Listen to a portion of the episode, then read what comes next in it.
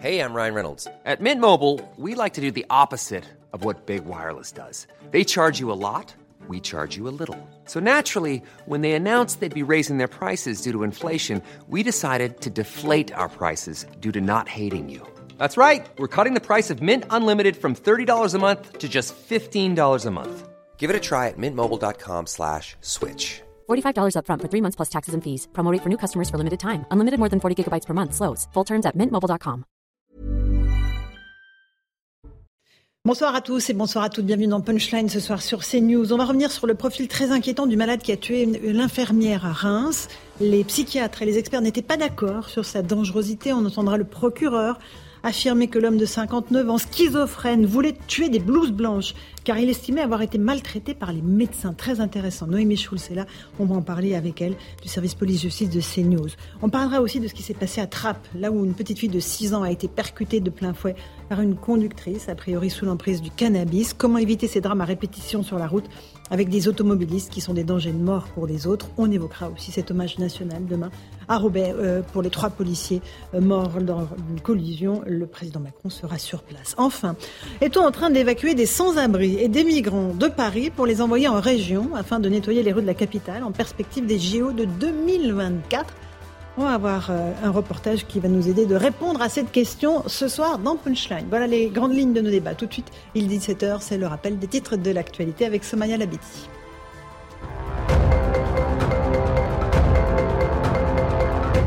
Une fusillade boulevard de Courcelles au nord de Paris. Une personne aurait été blessée par balle dans le cadre d'un probable règlement de compte. Les auteurs des coups de feu auraient ensuite pris la fuite, l'un sur une moto, l'autre sur un scooter. Des moyens de locomotion qu'ils auraient ensuite abandonnés après les avoir aspergés avec un extincteur. Ils se sont ensuite enfuis à bord d'une voiture. Ce drame à présent à Trappes dans les Yvelines, une fillette de 6 ans est morte après avoir été percutée par une voiture hier soir. La conductrice a été contrôlée positive aux stupéfiants. Âgée de 21 ans, elle a été interpellée et placée en garde à vue pour homicide involontaire aggravé par l'usage de stupéfiants. Et puis Emmanuel Macron à Roubaix demain pour rendre hommage aux trois policiers tués dimanche matin dans le Nord. Le président doit rencontrer les familles et les collègues des trois victimes. Selon les premiers éléments de l'enquête, euh, la voiture des forces de l'ordre a été percutée de plein fouet par un véhicule qui roulait à contresens. Le conducteur, le conducteur mort sur le coup était positif à l'alcool et au cannabis. Une enquête a été ouverte pour homicide et blessures involontaires.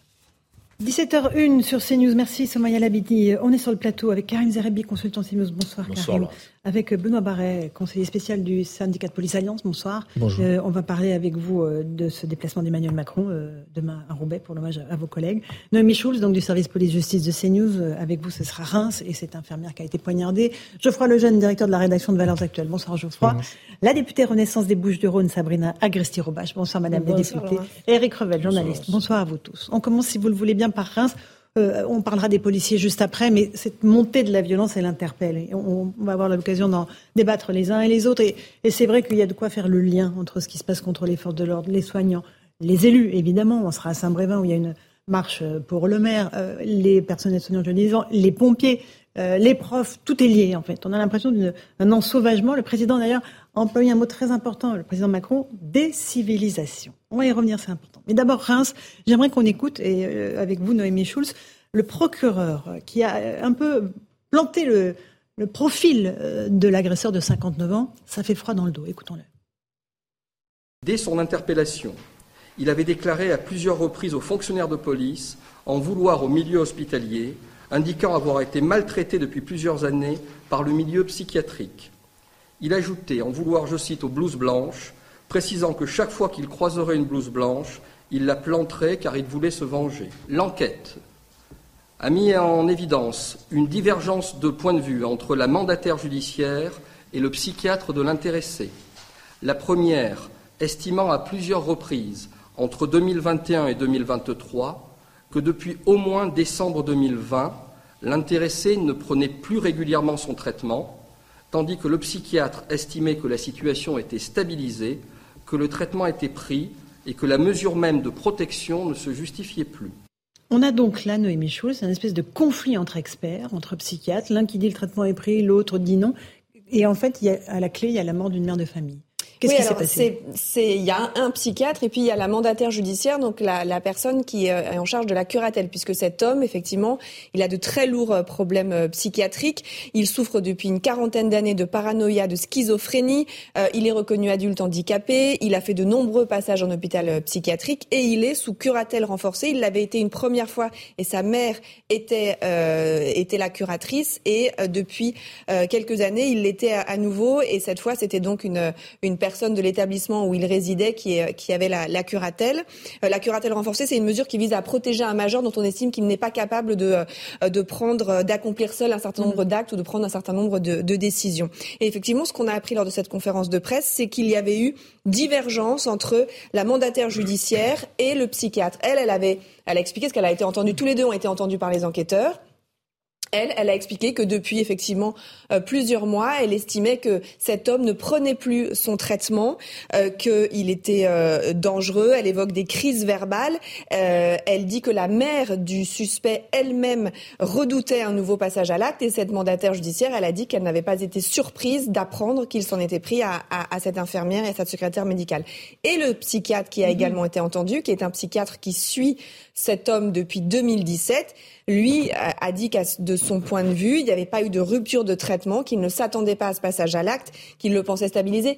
Évidemment, encore une fois, si cet expert si ce psychiatre avait imaginé ce qui pouvait se passer, il aurait pris des, des, des mesures. il suffit de discuter avec des psychiatres pour savoir que c'est leur hantise d'avoir un patient un jour euh, qui, qui, passe, à l'acte. Ben Cet homme avait été hospitalisé. Euh, deux ans dans la foulée mm. de cette première attaque en, 2017, puis à nouveau à, deux reprises. Mais effectivement, ces derniers temps, il n'était pas euh, hospitalisé. Et il ne prenait pas son traitement, euh, Madame la députée. Moi, je me mets du point de vue de la famille. C'est absolument inentendable. C'est incompréhensible. Je veux dire, comment est-ce qu'on peut en arriver là? Ben, Par, euh, par vous l'avez très bien expliqué, et puis le procureur l'a parfaitement expliqué.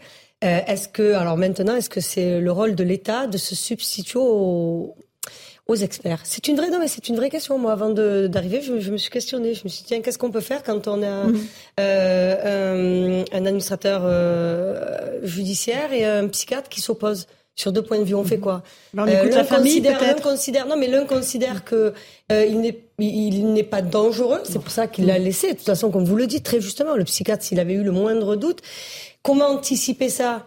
Euh, je, même moi, hein, je, je, je vais vous dire, je sais pas. En revanche, en revanche, Là, et je l'ai suffisamment dit euh, chez vous, Laurence, je pense que le sujet de la psychiatrie est trop, trop, trop largement, a été abandonné depuis 40 ans et qu'il nous faut encore 10 ans, là, pour revenir à quelque chose de normal, pour former, pour en mettre suffisamment. Parce que ce qui peut expliquer ce, cela, moi, je, je, discutais avec quelques euh, amis médecins, ils me disaient peut-être la surcharge de travail de ce psychiatre, c'est-à-dire est-ce qu'il a vraiment le temps de travailler euh, sur, sur le cas?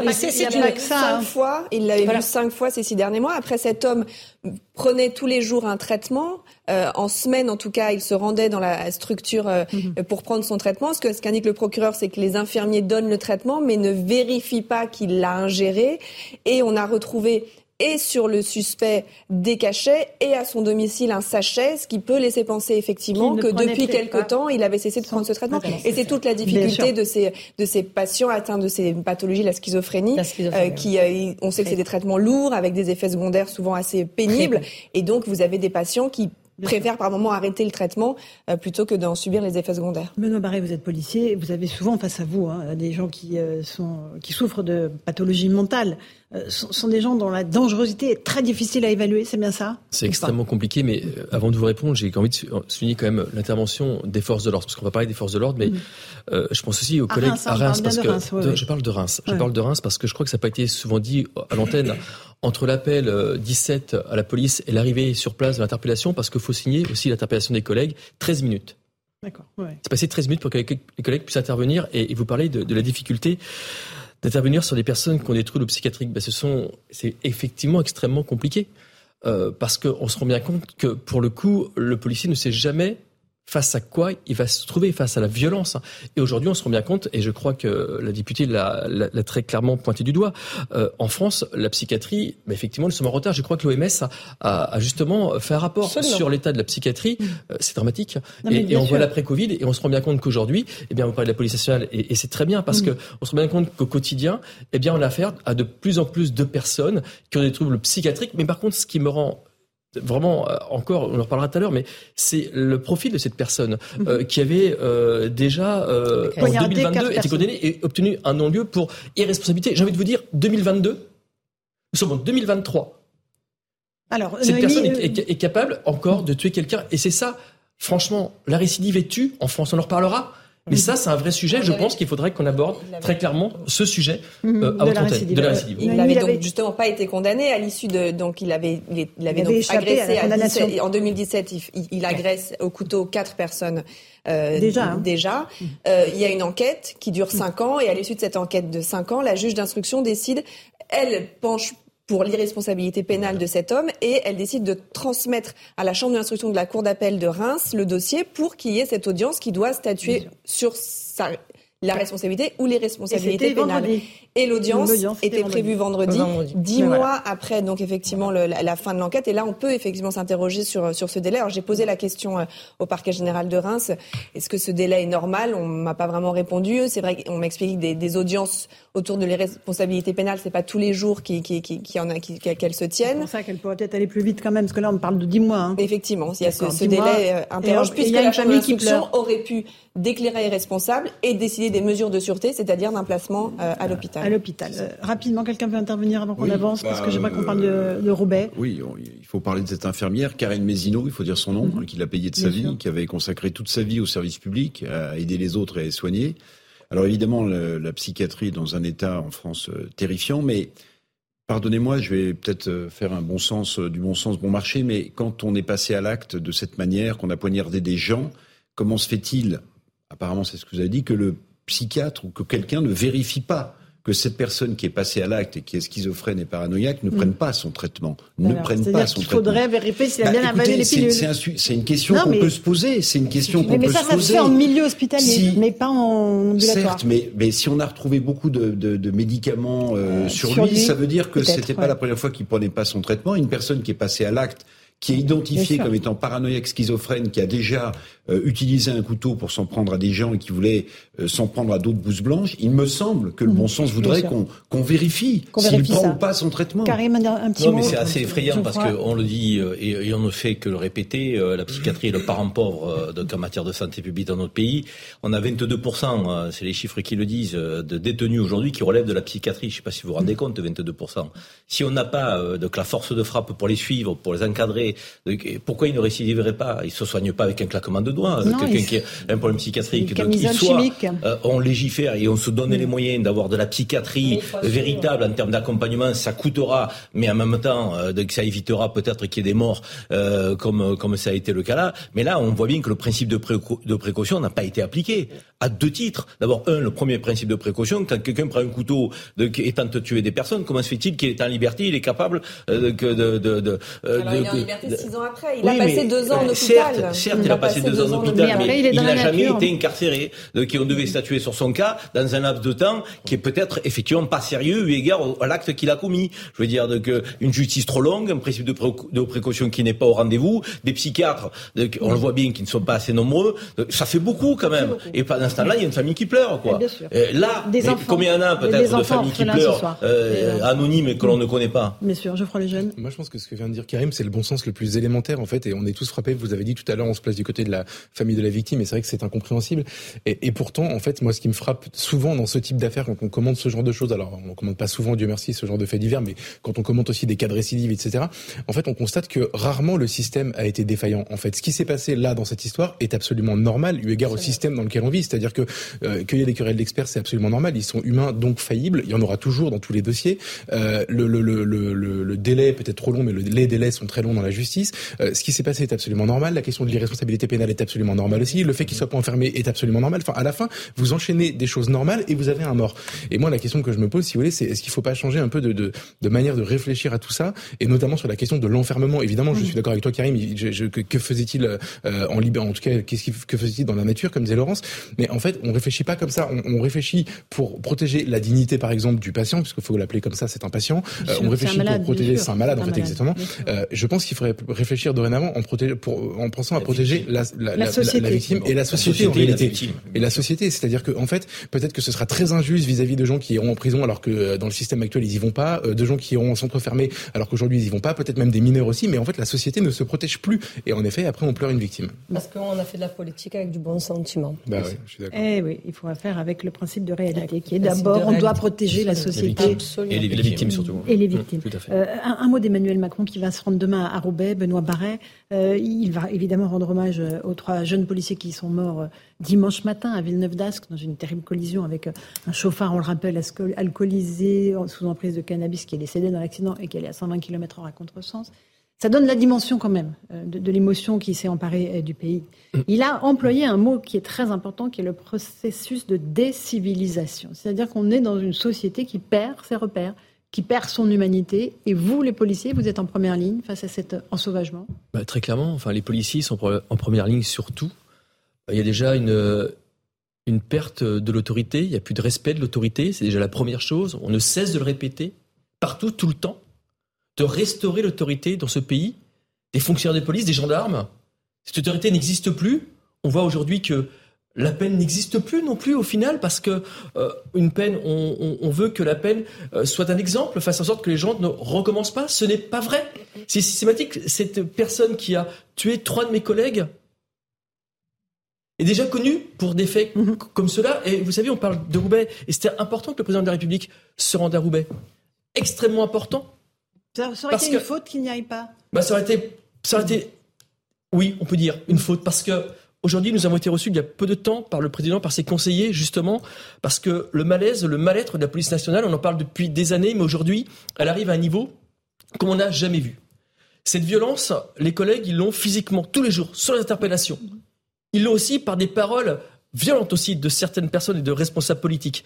Et j'ai envie de vous dire aujourd'hui, ce qu'on a besoin, les policiers, ce qu'ils ont besoin, c'est effectivement cette parole du chef de l'État, cette parole du chef de l'État pour dire oui, je vous soutiens. Et très clairement, cette présence va faire du bien. Alors, ça va jamais enlever le deuil, la douleur. Vous savez, aujourd'hui, on ne polémique pas parce que c'est pas le temps, on est dans le recueillement, très clairement. Il y a un avant et un après. Tout à l'heure, Laurent, je vous parlais de, de, la, de la récidive. Je, je, pèse mes mots dans ce que je vais vous dire. Mhm. On ne peut plus accepter aujourd'hui, dans ce pays, que des personnes commettent les mêmes faits sans jamais être inquiétées. Ça, ce n'est pas acceptable. Vous savez, ce, qui s'est passé à Roubaix, ça me renvoie directement à un fait, et je vais citer son nom, c'est Éric Monroy au Mans euh, en 2022. Ce policier Manceau, qui a été tué par une personne pareille, qui était stationnée au milieu de la route, les collègues y vont, euh, veulent, veulent l'arrêter, ce délinquant, ce criminel part, traîne le collègue et le tue. Quelques semaines auparavant, cette personne qui était sans permis de conduire est arrêtée par des policiers, quelques semaines avant. Cette, personne dans une voiture tue un nouveau policier. Et là, une nouvelle fois, cette personne sous stup, sous alcool, tout ce que vous voulez, conduit, tue. Quand je dis que la récidive tue, c'est un sujet qui doit être vraiment prendre un écho politique. Il faut absolument que ce sujet soit débattu parce que on ne va pas continuer tout le temps, la police, les gendarmes, à, tomber, à, tomber sous le coup des personnes déjà connues. Ça, c'est inacceptable, cela. Et puis, euh, vous savez, la police nationale, euh, chaque mission il n'y a pas de mission facile, il n'y a pas de mission banale. Mission de police secours, de soutien. On se rend bien compte qu'à chaque mission, lorsque les policiers partent le matin, partent le soir, ne savent même pas s'ils vont rentrer le soir. C'est ça le métier de policier. C'est un métier de policier où vous donnez votre temps, vous donnez de votre, de votre âme, de votre corps, tout de votre famille, mhm. sans savoir si vous rentrez. Et aujourd'hui, le président de la République qui va aller à Roubaix, c'est un, un signal extrêmement fort pour les policiers. Et je sais qu'il aura les mots en tout cas, nous, ce qu'on attend vraiment aujourd'hui, c'est vraiment ce débat sur la récidive. Ce qu'on attend vraiment aujourd'hui, c'est que l'autorité soit restaurée. Et il y a tellement de débats politiques sur les peines minimales, euh, les peines planchées. Il y a beaucoup de sujets qu'on pourra aborder. Le sujet de la récidive est très important. Euh, les mots qu'a employé Emmanuel Macron, je ferai le jeune, je tourne vers vous, puis après, euh, Madame la députée, décivilisation. C'est extrêmement fort. Euh, c'est un mot, encore une fois, qui, est lourd de sens. C'est un mot qui dit une société où la barbarie progresse. Mhm. Euh, à l'époque, euh, c'était employé au moment des, dans les années 30, avant l'avènement du régime nazi. Donc, on, est sur quelque chose d'extrêmement fort dans les mots pour le président Macron. C'est intéressant parce que en fait, euh, il y a quelques années, Gérald Darmanin avait fait euh, polémique. Il avait été beaucoup attaqué pour avoir utilisé le mot d'ensauvagement. En fait, c'est un synonyme. C'est exactement la même chose. La civilisation, c'est rompre avec ce que vous avez dit, la barbarie, euh, la sauvagerie et l'état de nature aussi. la civilisation, c'est ça, c'est la rupture avec ça. Et donc la décivilisation, c'est l'ensauvagement. Ça veut dire exactement la même chose. Peut-être c'est un peu euphémisé, le, le mot est peut-être un peu moins choquant, mais ça veut dire exactement la même chose. C'est-à-dire que maintenant, plus personne ne pourra dire, si vous voulez, que que que, que ceux qui, euh, qui qui manient ce concept euh, flirtent avec les peurs, etc. En fait, c'est un constat qui est partagé au plus haut sommet de l'État pour une raison simple. Ils ont euh, la situation et aussi les chiffres dans le cas de Gérald Darmanin tous les jours sous les yeux.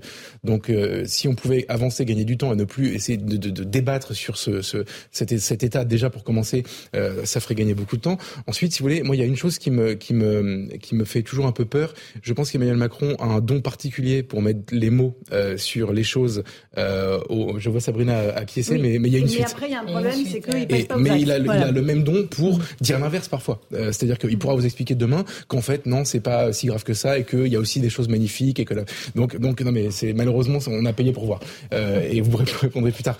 Donc, euh, en fait, ça, le temps n'est plus au constat, je pense vraiment, c'est ça le problème. Le temps, c'est à tout ce que vous venez de dire, toutes les solutions que les forces de l'ordre attendent, toutes les solutions que la société, qui en fait, je pense, a commencé à vivre dans un état de crainte. Parce que vous avez raison, Laurence, tout à l'heure, vous avez dit en début d'émission, il faut faire le lien entre toutes ces histoires. Si on les commente une à une, ce sont des faits divers sordides qui s'accumulent. Et la vérité, c'est que c'est un fait de société aujourd'hui. La France a peur. En tout cas, on a le droit d'avoir peur en France à cause de, de, de, de, choses qu'on n'a pas prévu le matin en se réveillant de vivre. Et, et donc, euh, le mot décivilisation ne suffira pas, en réalité. Poser un constat ne suffira pas. Il faudra aller un peu plus loin. Euh, civilisation et déresponsabilisation. La réalité, c'est ça, c'est que je pense quand même qu'on vit dans un monde où plus personne n'est responsable de rien. Les parents plus responsables de leurs parents, c'est normal. C'est-à-dire, on trouve beaucoup de justifications et euh, je sais que c'est c'est euh, c'est pas politiquement correct de le dire, mais moi je, je je, je tremble pas quand je le dis. La décivilisation est collée aussi à la déresponsabilisation et qui rend des gens incivils, des, pas plus des, des citoyens et où dans une, une espèce de hum, comment dire euh, d'inconscience collective. Plus personne n'est euh, responsable de, de, ses actes. Euh, quand on est sur un réseau social et qu'on insulte et qu'on agresse et qu'on menace de mort, on est responsable. Mmh. Et je, très sincèrement, je pense que si, moi, je pense que les mots du président sont très forts sont très forts. Il est quand même président de la République. Il le dit. Enfin, vous savez, pour dire décivilisation quand vous êtes président de la République et que vous vous appelez Emmanuel Macron, je vous garantis qu'il faut un certain courage, mais parce que je pense aussi, moi, pour avoir échangé, il a quand même pris conscience de, de, de ça. et, et, et, et, euh, les, les, politiques que nous sommes et les parlementaires que nous sommes et tous les élus que nous ah ben, sommes. la violence vous concerne aussi. Donc, mais bien sûr. Il y a la prise de conscience. Bien sûr, mais, mais, mais après, il n'y a pas plus de, place de prison. Hein. Quand vous avez un responsable politique qui dit la police tue, vous pensez quel effet ça a? Sur les gens. Enfin, moi, c'est de Jean-Luc Mélenchon. Absolument, non, non, mais je parle des gens qui sont en charge, donc qui ont Et quand on dit Macron va se décapiter, c'est pareil. C'est ce dont parle le président de la République. Les mots entraînent forcément, les mots violents entraînent forcément. la réponse de la société et de l'État. Et c'est là-dessus que M. Barret pointe le doigt. Oui, mais elle ne l'est pas. Elle ne l'est pas. La récidive n'est pas traitée. je vais vous dire, à chaque fois, et moi je le vois, à chaque fois que vous essayez de jeter un pavé dans la mare, je vous garantis que si c'était si facile que ça de, de changer les états d'esprit, ah, dès que vous dites quelque chose, non mais dès que, moi je le vois, dès que je dis quelque chose d'un peu dur, c'est oh là là mon Dieu, euh, t'es de tel bord, c'est pas tout le monde s'exprime. Une voilà donc. Euh, non, je veux dire un mot, c'est un mot extrêmement fort des civilisations, mais évidemment on attend les actes et on aimerait que le chef de l'État, lorsqu'il prononce des mots comme ça, il nous dise comment il compte arrêter cette décivilisation. Mais juste un point historique. On est dans un pays euh, en Europe qui est passé du Moyen Âge à la Renaissance, la Renaissance, la Révolution industrielle, et la civilisation s'est accompagnée et accompagné le progrès et accompagné le progrès. C'est important. C'est-à-dire que la Renaissance c'est de la culture, la Révolution industrielle c'est de l'économie et la civilisation a marché de pair avec le progrès. Aujourd'hui, moi, je dis qu'on n'est plus dans une phase de progrès, mais de progressisme. Et en fait, ce progressisme, on pourrait le, on pourrait le décortiquer. Euh, ce progressisme, en fait, il est le responsable de la décivilisation, de la baisse de l'autorité. En tout cas, c'est mon analyse. On n'est plus, on n'est plus dans, on n'est plus dans une phase de progrès. En fait, ce qu'on nous vend comme du progrès, du progressisme, et en fait, est en train de déciviliser nos sociétés. Euh, Karim, un mot sur ce mot non, mais Le, constat, c'est, le constat, c'est bien beau. Le diagnostic, c'est bien beau. Mais lorsqu'on est aux responsabilités il faut agir. Euh, donc, euh, diagnostic, on peut tous le faire aujourd'hui. Des, civilisations, délitement, décomposition. Notre société est en décadence sur un certain nombre de sujets, dont celui-là. Euh, il y a trois remparts euh, lorsqu'on est un chef d'État à, à, actionner avec nos services publics. Le rempart de l'autorité restauré à l'école parce que c'est là aussi mmh. où tout se fait. Le respect de l'autorité de la police, des forces de l'ordre, et le respect de l'autorité judiciaire qui doit agir euh, euh, et réprimer lorsque cela est nécessaire. Ces droits, ces trois grands remparts face à la décivilisation sont en situation, je dirais, presque de rupture. Vous avez une école aujourd'hui qui n'arrive plus à faire face euh, aux problématiques euh, de, de, mal de déséducation. Donc c'est très compliqué d'être instituteur aujourd'hui, d'être enseignant, très très très difficile. Euh, vous avez une police, on le voit, qui est au bord de la rupture. 2380 policiers blessés, force de l'ordre blessés depuis le 1er janvier. Plus de 15 000 par an. 37, euh, un refus d'obtempérer toutes les 37 minutes. Je ne sais pas si, si, si, si, on se rend compte de ça. On a entre 5 et 16 euh, membres des forces de l'ordre qui sont mortes chaque année depuis 10 ans. Mhm. Donc, et, et, et, et, si le président de la République ne va pas leur rendre hommage, qui va le faire? Donc il était urgentissime qu'il soit à leur côté. Je trouve qu'il ne l'a pas suffisamment été au cours de ces derniers mois, voire de ces dernières années, durant son premier mandat et le début de son second. Donc il devrait se rendre donc auprès des blessés, des forces de l'ordre à chaque fois. C'est pas un coup de fil, c'est une présence physique. Il ne l'a pas, fait. Le collègue blessé pendant la manif. Il ne faut pas lésiner sur ce sujet-là. il pas Il ne faut pas lésiner sur ce sujet-là.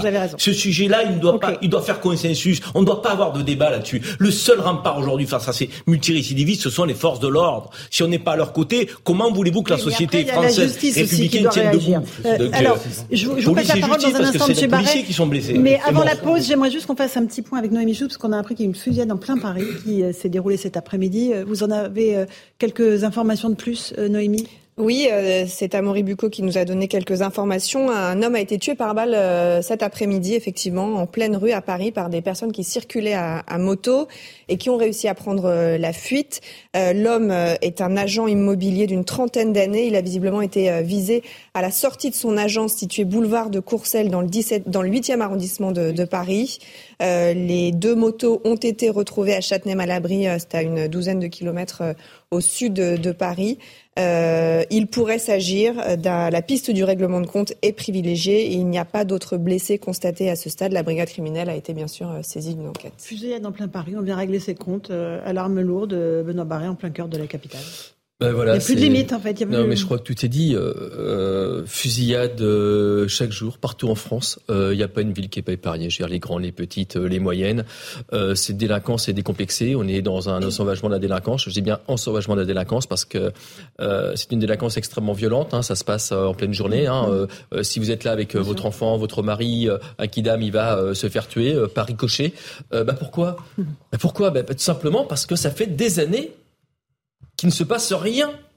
C'est ça. La, la, la, fonction de la peine, alors on va encore nous dire qu'on qu'on s'énerve ou, qu'on en fait trop. Non, on n'en fait pas trop. Parce que j'ai envie de vous dire, toutes les personnes qui, qui ont, l'impression qu'on exagère euh, dans nos propos en disant euh, qu'il y a eu du laxisme et qu'en tout cas, la peine, euh, il n'y a plus de fonction, il n'y a, plus de, de, de peines qui, mm-hmm. qui, vont jusqu'au bout. Mais si ça avait été fait, expliquez-moi. Donc c'est sentiment d'impunité. S'il n'y avait pas de sentiment d'impunité, je reste persuadé qu'on n'en serait pas là. Mm. Aujourd'hui, il faut très clairement que l'État rétablisse l'autorité. Ça veut dire quoi rétablir l'autorité? C'est du bon sens.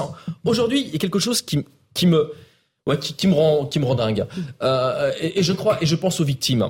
Euh, lorsque vous entendez sur n'importe quelle infraction, n'importe quel délit, passible de. Mais passible de quoi? Passible de 3 ans, 4 ans? Alors ça, c'est le code pénal qui le prévoit. Mais au final, ça donne quoi? Passible de. C'est passible de rien. La seule personne qui est passible de quelque chose, je veux dire, c'est la, victime. La victime est passible de tout. Et vous savez, pire que tout sur la victime, c'est la seule personne qui n'a aucune remise de peine. Le délinquant, lui, d'une part, il est passible de rien, et quand il est passible de quelque chose, de toute façon, il sait qu'il aura une remise de peine automatique. Eh bien ça, dans une société qui aujourd'hui, on constate les dégâts que ça a fait, tous ces beaux principes, qui au final ne protègent personne, eh bien il faut avoir le courage aujourd'hui de dire ces principes, on doit être capable de les revoir parce que ça ne fonctionne pas. On fait une petite pause, on se retrouve dans un instant avec vous Benoît Barret, on parlera aussi de ce qui s'est passé à Trappes où une petite fille de 6 ans a été fauchée par euh, une conductrice sous l'emprise a priori du cannabis. A tout de suite dans Punchline sur CNews. 17h30, on se retrouve en direct dans Punchline sur CNews. Tout de suite le rappel des titres de l'actualité avec Somaya Labidi.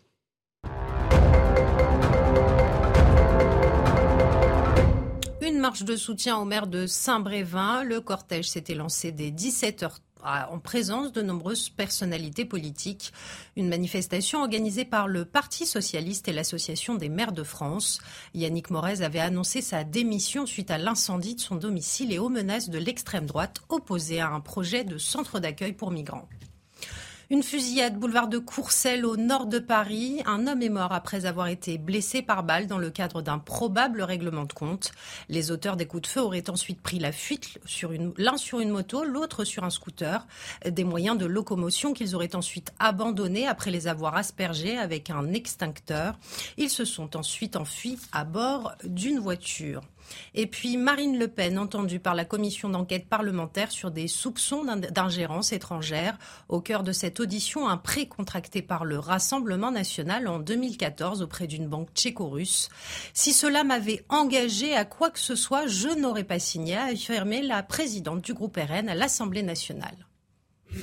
Merci beaucoup Samoya Labidi pour ce rappel des titres de l'actualité. On a été rejoint par le docteur William Lovenstein. Bonsoir. Merci d'être là. Addictologue. Malheureusement, vous êtes au cœur de l'actualité presque tous les jours avec euh, ces accidents de la route ou ces agressions euh, liées à des personnes qui sont euh, sous emprise de stupéfiants. On va juste voir ce qui s'est passé à Trappes parce que là, évidemment, pareil, c'est un drame. Une petite fille de 6 ans qui est décédée hier soir percutée par une conductrice de 21 ans sous l'emprise de cannabis. Tout le monde est sous choc sur place. Reportage euh, d'Augustin Donadieu, Marine Sabourin et Léo Marcheguet. Attrape, c'est une journée douloureuse. Hier soir, aux alentours de 20h, Rama, 6 ans, a été percuté par une jeune conductrice, tout juste titulaire du permis de conduire et sous l'emprise de stupéfiants. C'est le père de la fillette qui a découvert le corps sans vie de son enfant. Un ami de la famille le décrit anéanti. Il n'a pas les mots il arrive même pas, il, arrive même pas à pleurer tellement il est choqué. Euh, je, ne vois même pas ses larmes descendre tellement il, ne croit pas à tout ce qui s'est passé. Il court partout, ils n'arrivent pas à dormir, ils mangent pas. Des habitants ont tenu à venir sur les lieux du drame pour y déposer des fleurs. L'enfant de 6 ans est mort et c'est déjà très triste. Et ça devrait pas arriver. Et des peluches. Je fais des, des peluches comme ça. Donc euh, je remets une pour la petite. La conductrice, âgée de 21 ans, a rapidement été interpellée et placée en garde à vue. Elle possédait un permis probatoire. Le parquet de Versailles a ouvert une enquête pour homicide involontaire aggravé par l'usage de stupéfiants.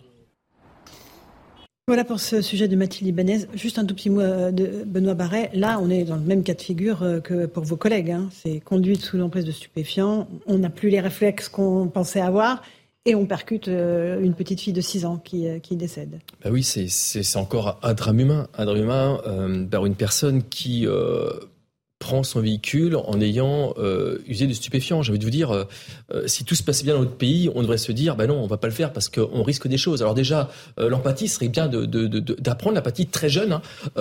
c'est vrai, c'est, je, je, pense que des personnes ne savent même pas le sens de l'empathie. Et ils l'ont pas appris peut-être dans leur famille aussi. Ils l'ont pas rencontré et je pense qu'il y a aussi un sujet familial peut-être également. Mais j'ai envie de dire, si vraiment on était certain, si la certitude de la peine existait dans notre pays, si on était certain que lorsqu'on commettait un délit ou une infraction, ils ont été certains qu'au bout de ce chemin délictueux, au bout de ce chemin criminel, il y avait un stop, il y avait un mur, qu'on le prenait pleine face et qu'on ne transperçait pas, eh bien, je crois que peut-être. Vous, pas la victime, hein. oui, le, oui, le, délinquant. Eh bien, je mm. crois peut-être que l'auteur, certains de ces auteurs, feraient en sorte, réfléchiraient. Et alors, ça, ça va pas tout résoudre. Mais si déjà on peut résoudre une grande partie de ces personnes-là, eh bien je crois qu'on pourrait éviter des drames humains parce que là, euh, évidemment, je me mets à la place de la famille, c'est innommable, c'est insupportable, insupportable. insupportable. Docteur Lovenstein, euh, on n'a évidemment pas les mêmes réflexes euh, lorsqu'on on a pris fumé du cannabis que quand on n'en a pas pris. Et ça, est-ce qu'on le dit assez? Clairement, et euh, il faut évidemment préciser la quantité et la date de la dernière prise. Il y a un certain nombre d'études qui ont été faites euh, sur le sujet, dont une récente euh, en Suisse qui montre une altération des temps de réaction, euh, de la visualisation, enfin de tout ce qui est nécessaire pour conduire un véhicule, qui est ralenti, qui était franchement ralenti, mais euh, encore plus perturbé en cas d'association avec l'alcool. Là, c'est dans les, les, mots de prévention, euh, la prévention est, étant vraiment absente sur le sujet. Euh, il faut déjà informer ça. Et l'étude suisse était quand même assez intéressante parce que, bien évidemment, nous avons choisi dans notre pays d'interdire le, le cannabis et que ça nous plaise ou non que ça soit interdit, on voit quelle est la spirale négative à laquelle on aboutit au bout de 40 ans de, de cette stratégie. Mais, je voudrais répondre à votre question. De dépénalisation, légalisation. Non, non, mais je voudrais répondre à votre question sur l'étude parce que c'est de la prévention aussi. On sait qu'il y a pour un usager occasionnel des conséquences négatives sur la conduite pendant 9 heures par rapport à la dernière prise. 9 heures 9 heures. Euh, euh pour un usager euh, énorme, plus hein. fréquent, vous pouvez bien fumer sûr. Le soir et, le lendemain matin, vous êtes les quand personnes même, qui euh, disent j'ai fumé, pardon, parce que c'est la réalité, qui disent j'ai fumé il y a 4 heures, 5 heures, c'est fini, ce n'est pas vrai. Donc, pour un usager plus fréquent, euh, là, ça diminue à 7 heures. Il y a ce phénomène de tolérance comme pour euh, l'alcool. Mais je regrette, si vous voulez, qu'on puisse pas donner des informations. Alors, je parle pas de tous ces cassos qui n'écoutent rien. Ils existent, ils ont toujours existé. Mais je parle d'un certain nombre de personnes qui n'ont pas envie de se retrouver dans des situations de nuisance ou de danger pour eux-mêmes. Donc c'est là où je le dis. Après 50 ans de répression sans ouvrir le dossier, après 80% de budget donné à la répression sur le sujet, comment on peut faire un peu de prévention Un peu de prévention. C'est-à-dire dire aux gens, attention, déjà sur les stupéfiants. Ok, c'est interdit, mais si vous fumez, vous voyez, c'est la réduction des risques, c'est ça. Hein, que ça nous plaise ou non, la moitié des Français ont fumé dans leur vie. Mais juste la moitié. Et les gosses, et les gosses. 47,3%. Les jeunes, les adolescents. Et un tiers, un tiers des jeunes. Et, euh, à 17 ans, dans l'étude Escapade, un tiers, des jeunes. Que ça nous plaise ou non, est-ce qu'on peut faire avec la réalité? Vous voyez, c'est ça qui nous intéresse. Moi, je suis médecin. C'est pas juste des discours moraux. Mmh. Quand vous devez vous occuper de quelqu'un, vous dites mmh. comment on peut aider. C'est notre serment. Comment on peut réduire les risques Alors, Eric, moi, j'ai pas bien compris, donc vous allez m'expliquer, mais je vois pas en quoi le fait qu'on dépénaliserait le cannabis empêcherait que le cannabis au volant représente le même danger. Ah mais c'est justement ce que j'essayais de dire. Je comprends que vous l'ayez pas compris parce que je l'ai sûrement mal exprimé. C'est-à-dire que jusqu'à présent, je pense pas que vous ayez vu beaucoup de campagnes cannabis et conduite. Non. Fumer ou conduire, il faut choisir. C'est hein, c'est pas ça. Donc c'est ça que je veux dire. C'est que sur, longtemps, on a pensé, et il faut en revenir, que l'interdiction pouvait suffire. Pour le dire comme ça, que l'interdiction allait servir de prévention. Ce n'est pas le cas. Regardez la spirale négative dans laquelle nous sommes. Un de l'autorité, on en revient. La, certitude de l'impunité ou quasiment. C'est vraiment une spirale absolument terrible. Karim. Euh, là où il faut être cohérent, à partir du moment où on ne veut pas ouvrir le débat sur des pénalisations euh, euh, du cannabis, il nous faut marcher sur nos deux jambes.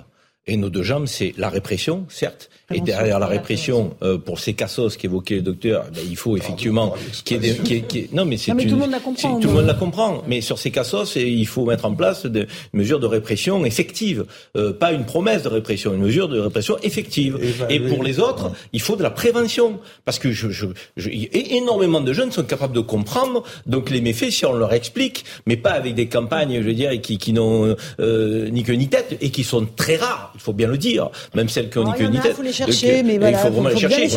il, faut, il faut, il faut, pourquoi pas se servir d'anciens fumeurs, de gens qui ont fumé, qui peuvent expliquer. Et puis il faut arrêter euh, de, de, de, de, divulguer comme ça. J'ai fumé du cannabis, euh, c'est récréatif, c'est fun, ça fait mode. Mais moi, je suis fier de dire que j'ai jamais fumé de cannabis, par exemple. Je peux, je peux passer pour un vieux con, mais j'ai jamais fumé de cannabis. Ce que vous n'êtes pas. Et, je vous remercie. Juste pour 30 secondes euh, par rapport à la police, parce qu'on parle souvent de la police et, dans l'esprit de, de, de, beaucoup de personnes, la, la, la police c'est répressif, répressif. Docteur, je vous remercie d'avoir parlé de la prévention parce que... Vous en faites euh, un peu euh, bah, J'allais y venir.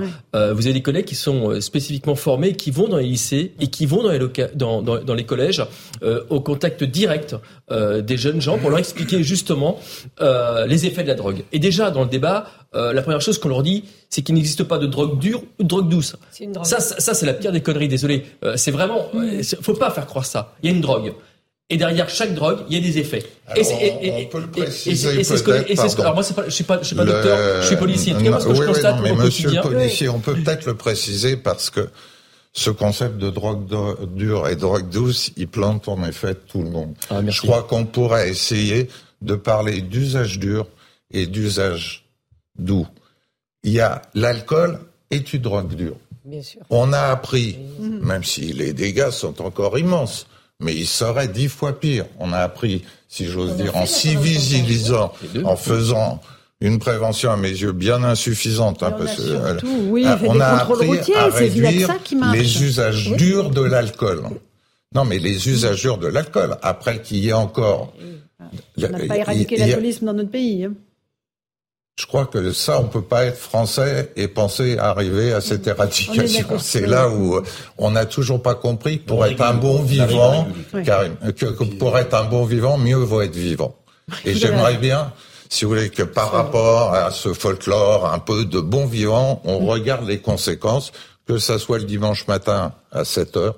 Oui sur une départementale ou à Paris, Évidemment. Hein, où plus un Uber ne veut prendre quiconque tellement tout le monde est bourré ou défoncé à cette heure-là. Pour pas qu'il vomisse ou pas qu'il soit agressif. Et je voudrais répondre juste à Karim parce que on a maintenant, hélas, un certain nombre de décennies pour se rendre compte qu'il suffit pas que la loi aille dans un sens ou un autre. La loi ne peut pas tout. Et ce sont pas deux jambes la répression, à condition qu'elle soit efficace. Pour l'instant, on voit bien que pour différentes raisons, elle ne l'est vraiment pas, sinon on ne serait pas en train d'en discuter. La prévention, mais aussi la réduction des risques et le soin. Dans mmh. quel état, dans quelle difficulté J'ai des patients qu'il faut hospitaliser. Je peux vous assurer que chaque jour, pour trouver une place, aujourd'hui comme hier, et sûrement encore moins que demain, c'est compliqué. Donc ce sont quatre jambes. La cinquième étant la diplomatie internationale, parce que ah quand on voit que le Maroc va légaliser, j'aimerais bien qu'on nous dise après la légalisation au Maroc comment on va s'organiser, quand l'Allemagne va légaliser, quand le Luxembourg va légaliser. Vous pensez qu'ils vont légaliser tout ça Oui, oui. Ah. C'est vraiment euh, demain ou après-demain que ça va se passer. Ah, Alors comment on fait là aussi? Comment on se tape à cette réalité? Vous voyez, parce que tous moralement, on sait ce qu'il faudrait pas que ceci. Sauf qu'une société sans drogue, ça n'existe pas. Mhm. First point. Et second point, on pense que la répression fait prévention. Il faut une répression efficace, qu'elle soit évaluée. On peut la faire progresser. Les luttes contre le trafic peuvent progresser.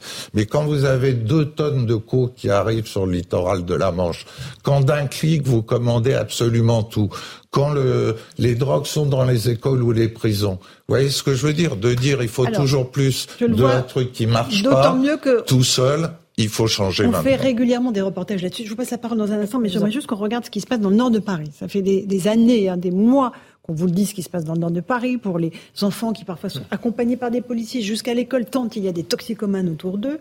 Euh, Célia Barotte s'est rendue sur place. Il y a des seringues partout autour des écoles. Regardez, c'est stupéfiant. Des individus allongés au sol et des seringues usagées dans les caniveaux et poubelles. Cela se passe à quelques mètres des écoles et d'une crèche. Rue Richaume, dans le 18e arrondissement de Paris, matins et soirs, les parents d'élèves font d'inquiétantes rencontres. Beaucoup de gens euh, désocialisés, euh, euh, très en état d'ébriété avancé. Même Antoine, quand, je, quand sort de l'école, il, remarque des choses hein, qui n'existent pas dans d'autres arrondissements. C'est des, gens qui consomment du crack et qui, on les voit parce qu'ils sont allongés sur les trottoirs par terre. des fois, il y a des seringues. Je sais qu'il y a des salles de shoot qui sont à côté. Ça aide pas, mais en même temps, ces salles de shoot, elles doivent aider les drogués. Donc euh, voilà, il faut que chacun trouve sa place dans la ville. Seulement 10 minutes à pied séparent la salle de shoot du groupement d'établissements pour enfants. Les toxicomanes ont également trouvé refuge dans le square voisin.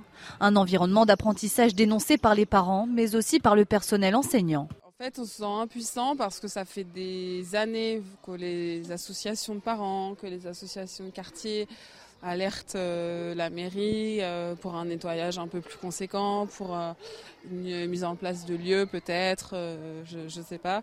Et là, oui, impuissant, quoi, c'est le mot. Les riverains du 18e arrondissement sont à court de solutions. Contactés à ce sujet, la mairie n'a pas encore répondu à nos sollicitations. Alors voilà, on est toujours là.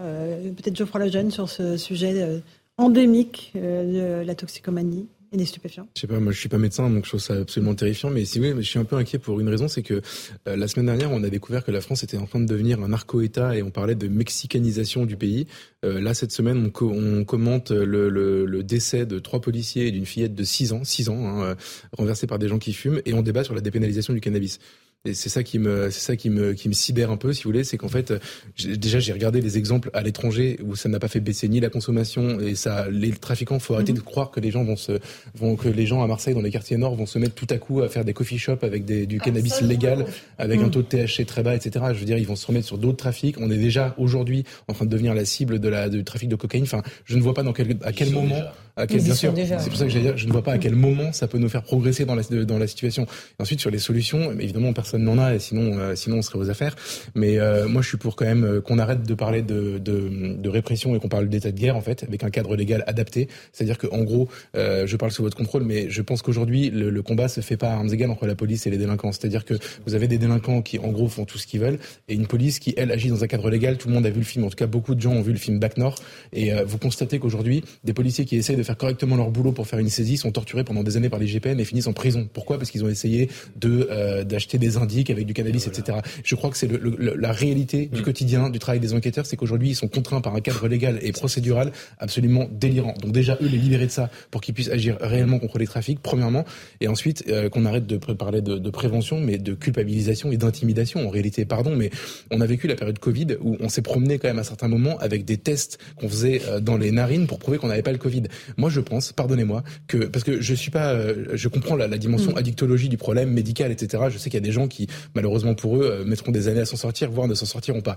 Après, moi, tous les gens que je connais qui consomment du cannabis ou qui ont consommé du cannabis, tous pourraient s'arrêter s'ils avaient un peu plus peur. C'est ça le problème aujourd'hui, c'est qu'est-ce que vous risquez? Généralement, quand j'étais au lycée, 80% de mes potes fumaient du shit et ben, ils avaient strictement aucun problème. Si on les testait par moment, si euh, au moment de trouver un boulot, fallait fournir l'équivalent de ce qu'on fournissait pour le Covid.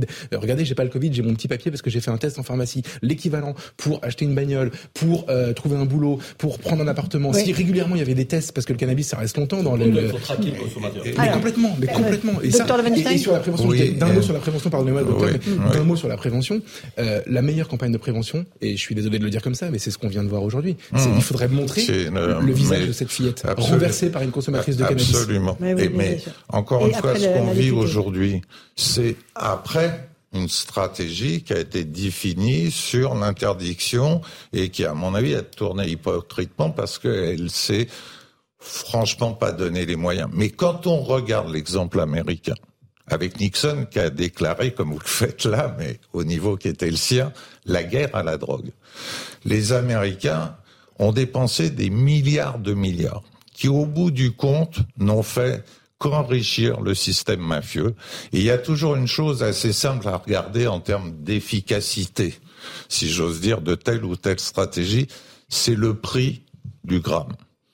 Que ça soit l'héroïne, que ça soit la cocaïne, que ce soit le cannabis, ça ne connaît pas l'inflation, ça a même un peu baissé. C'est dire déjà la difficulté de la guerre à la drogue en faisant des milliards et des milliards je dis bien des milliards et des milliards depuis la fin des années 60 qui pourraient être utilisés différemment. Alors c'est pas parce que la répression, la prohibition a échoué, mm. je suis d'accord avec vous, que l'inverse va être vrai. Mm. Vous voyez? Quelque part, on a à choisir, non pas entre noir et blanc, sinon on n'aurait pas besoin d'en discuter, j'imagine, nous, mais entre le gris et le moins gris. C'est-à-dire comment arrêter avec l'inefficacité qui nous rassemble ce soir. Les drames qu'on vit là, on les vit dans le contexte qui a été imposé, encore une fois, en pensant que 80% de nos actions, c'est notre budget, sur la répression, allait permettre de nous éviter ces erreurs. C'est vraiment pas le cas. C'est la répression contre les consommateurs. Aujourd'hui, la répression, elle est contre les dealers et les trafiquants. Donc effectivement, celle-là a échoué. Mais contre les consommateurs, on l'a jamais vraiment mis en les amendes. moi, moi, je l'ai, je l'ai dit déjà. Je pense que dans ce contexte, et je l'ai dit euh, en question au gouvernement, au ministre, c'était ma question, euh, une légalisation dans ce contexte serait un renoncement pour la France. Ça, c'est la première chose. La deuxième chose, moi, je crois aussi au désarmement financier des narcotrafiquants. Ça, c'est la deuxième chose. Et la troisième chose, la responsabilisation sévère des consommateurs. Pas de consommateurs, pas d'argent. Parce que qu'est-ce qui provoque la violence? Bien sûr les armes, mais une arme qui est dans un coffre et qui ne sert à rien, elle est dangereuse pour personne. En revanche, quand on se bat, sur puisqu'on parle des accidents de la route, Moi, j'ai appartenu, j'appartiens à une génération. Est-ce que tous les consommateurs d'alcool, c'est-à-dire quasiment 45 millions de Français, doivent être également dans cette énergie que vous développez oui, bah, alors je Parce vais vous que dire, c'est ça la principale cause encore pour l'instant de décès sur, le, Sauf sur que la route. regardez, sur, sur, les, sur la cigarette, on a su faire des campagnes. Sur la sécurité routière avec la ceinture, on a su le faire. Sur l'alcool, on a su le faire. Sauf que sur la drogue, et je, je vous le dis, on est on s'est laissé dépasser. Non non non, mais c'est pas qu'on s'est laissé non, la bien c'est pire. Non, mais, mais c'est pire. Non, je pense qu'on est au-delà. Non, c'est un, un laisser aller non mais parce qu'on a expliqué enfin on a déresponsabilisé le consommateur qui vient dans un quartier à Marseille, dans les quartiers nord, touché son petit euh, pochon de drogue, quelle que soit la drogue. Et Vous demain, pensez... madame, alors, elle termine, laissez-la terminer. Il y a Internet aujourd'hui. Arrêtez de alors, allez-y, madame. Ça, c'est encore les, les, les, J'allais la, finir la sur l'ubérisation, puisque vous parliez tout à l'heure, vous avez raison. Mais moi, je veux bien qu'il y ait ces poches, si j'ose dire, à l'ancienne. Mais, mais soyez... je parlais d'ubérisation aussi. Vous m'avez pas laissé finir.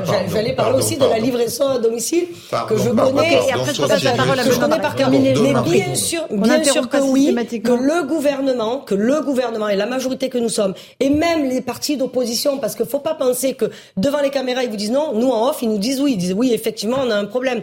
On est beaucoup trop souple avec les consommateurs et je vais vous dire, là où vous avez tous raison autour de la table, c'est que quand t'as pas peur, bah, tu peux faire n'importe quoi. Et en fait, c'est vrai, les gens, parfois, ils ont besoin d'avoir peur de la sanction. Et si on vous dit, on vous prend votre voiture, ta vie, elle est finie, une fois que tu as pris la voiture, que tu as blessé quelqu'un en étant sous, euh, donc, sous coque, sous, euh, sous héroïne, sous tout ce qu'on veut, alcool, je vous garantis Regardez les histoires étrangères. Bien sûr, bien sûr, oui. Mais... Mais... Deux, deux, secondes, simplement pour rebondir sur ce que vous dites, effectivement, euh, ce qu'il faut euh, vraiment agir très rapidement sur la procédure pénale. Moi, je pense à, à mes collègues enquêteurs. Euh, je pense que collègues qui veulent investir euh, ces cités, qui veulent investir euh, ces appartements, euh, ces nourrices. nous, la police, on doit demander l'autorisation de tout le monde, tout le temps, en permanence.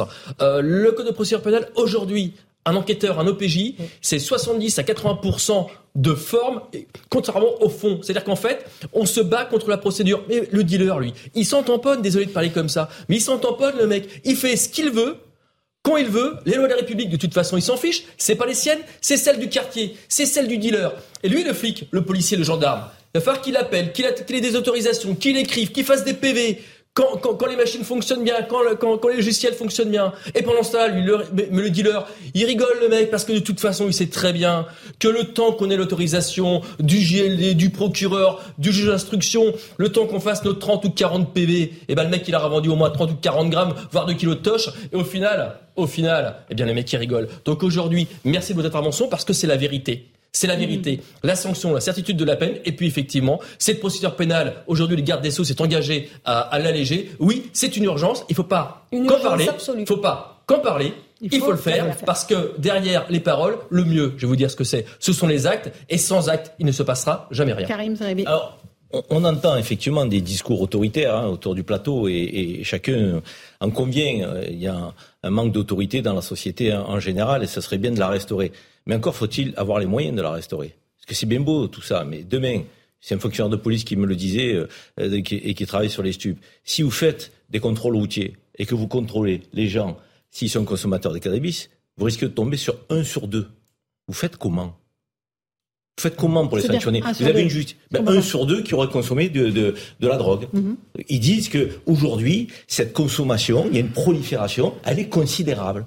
Donc moi, je veux bien, si on se met à, à je dirais, à réprimer les consommateurs, comment on fait Déjà, la chaîne judiciaire, elle est engorgée. Les fonctionnaires de police sont débordés par tous les mots MAX de la société. Donc, tous les discours autoritaires, s'ils ne sont pas traduits en actes, excusez-moi, mais ça fait pas très sérieux. Donc, comment on traduit en actes ces discours-là? Oui, mais ces faiblesses, ça veut dire que tu es prêt, on est prêt à recruter 50 000 fonctionnaires de police de plus. Ah, moi, on je... est prêt à recruter donc des, des, des dizaines Bien et sûr. des dizaines de juges, de greffiers, oui. des centaines de milliers. On est prêt.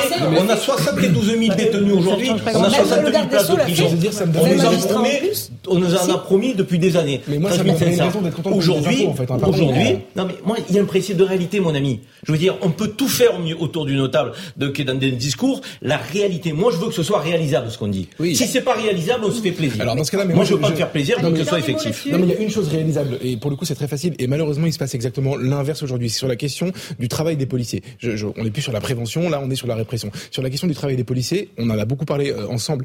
Euh, le, le, le, gouvernement prévoit, on ne sait pas ce qui va, ce qui va se passer, prévoit de, de, en gros, de démanteler la PJ. Bon, c'est les enquêteurs de, c'est la PJ. Enfin, je, je connais, c'est pas, non mais, vous, ok, c'est votre rôle. Il nous reste 40 secondes.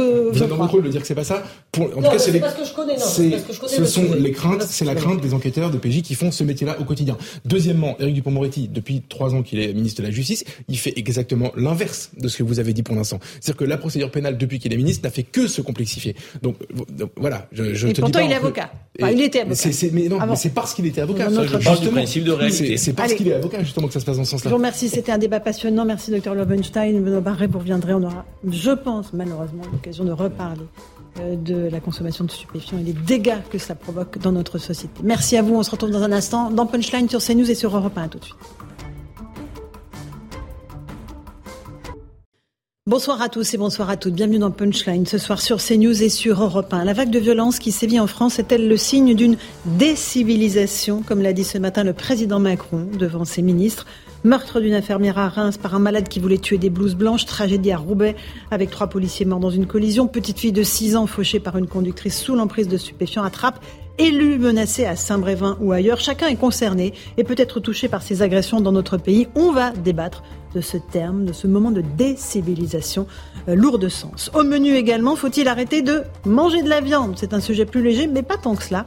La Cour des comptes demande de réduire la pollution au méthane liée aux vaches. On verra que la production de bovins ne suffit pas à nourrir pour l'instant la population française. Enfin, y a-t-il un scandale à propos de la privatisation des autoroutes? Le député Rassemblement national Jean-Philippe Tanguy a mis en cause le gouvernement et la responsabilité d'Elisabeth Borne. Voilà pour les grandes lignes de nos débats. Tout de suite, c'est le rappel des titres de l'actualité. Il est 18h sur CNews et sur Europe.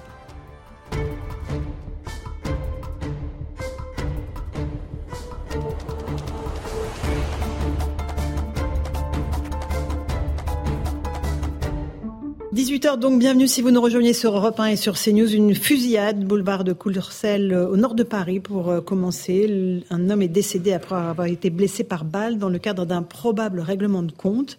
Les auteurs des coups de feu auraient ensuite pris la fuite, euh, l'un sur une moto, l'autre sur un scooter, euh, qu'ils ont été retrouvés ensuite abandonnés après avoir été aspergés par un extincteur. Ils se sont ensuite enfuis à bord d'une voiture. La violence qui n'épargne ni les soignants ni les élus, je vous le disais, une marche de soutien au maire de Saint-Brévin a été organisée. Le cortège s'est rassemblé dès 17h en présence de nombreuses personnalités politiques. Une manifestation organisée par le Parti socialiste et l'Association des maires de France. Yannick Morez, le maire de Saint-Brévin, avait annoncé sa démission suite à l'incendie de son domicile. Et puis ce drame attrape dans les Yvelines, je vous en parlais, une fillette de 6 ans est morte après avoir été percutée par une voiture hier soir. La conductrice a été contrôlée positive aux stupéfiants, âgée de 21 ans. Elle a été interpellée, placée en garde à vue pour homicide involontaire aggravé par l'usage de drogue. Enfin, une minute de silence respectée dans tous les hôpitaux de France en mémoire de Karen, l'infirmière tuée avant-hier. Euh, François Braun, le ministre de la Santé, lui a rendu hommage. Une centaine de personnes se sont recueillies dans la cour de l'hôpital de Reims où elle travaillait. On est avec euh, nos débatteurs. Voilà pour le rappel des titres de l'actualité. Karim Zerebi, consultant CNews. Bonsoir. Maître Olivier Pardo, merci d'être avec nous. Maître Geoffroy Lejeune, euh, directeur de la rédaction de Valeurs Actuelles. Bonsoir. Sabrina Medjeber, essayiste. Bonsoir. bonsoir. Et Eric Revel, journaliste. On va commencer par Reims parce que c'est vrai que le drame qu'a vécu euh, cette communauté soignante à Reims euh, vraiment nous, nous, a tous saisis. Euh, évidemment, cette infirmière qui a été poignardée par un, déséquilibré. On va voir avec euh, Michael Dos Santos euh, le profil de l'homme qui l'a agressé, et c'est vrai que c'est glaçant. Regardez et écoutez. Visage fermé, tête baissée, le personnel hospitalier de France a rendu hommage à Karen Mézineau.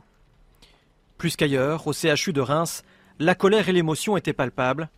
Dans la cour de l'hôpital, collègues et patients s'étaient réunis pour un moment de recueillement.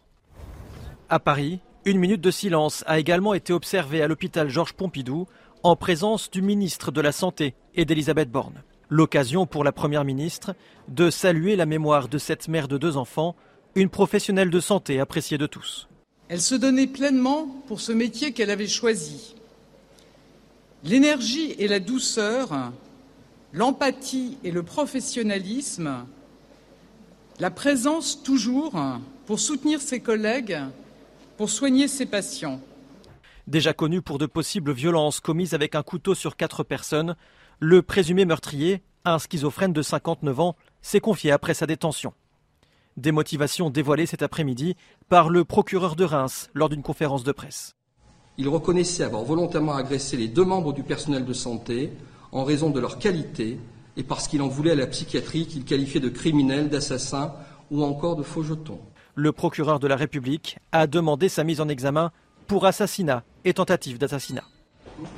Euh, Maître Olivier Pardot, il y, a, plusieurs euh, volets dans cette affaire, mais est-ce qu'on peut faire un lien surtout entre toutes ces affaires euh, que j'évoquais? Cette violence qui monte, là, on s'en prend à une blouse blanche, hier c'est un policier, demain un professeur. ce qui est important, c'est de, de voir l'émergence dans notre société de phénomènes de marginalisation. C'est-à-dire que vous avez des comportements marginaux qui deviennent de plus en plus prégnants dans la violence. Prenez l'exemple de Reims c'est l'échec redoutable de l'institution judiciaire.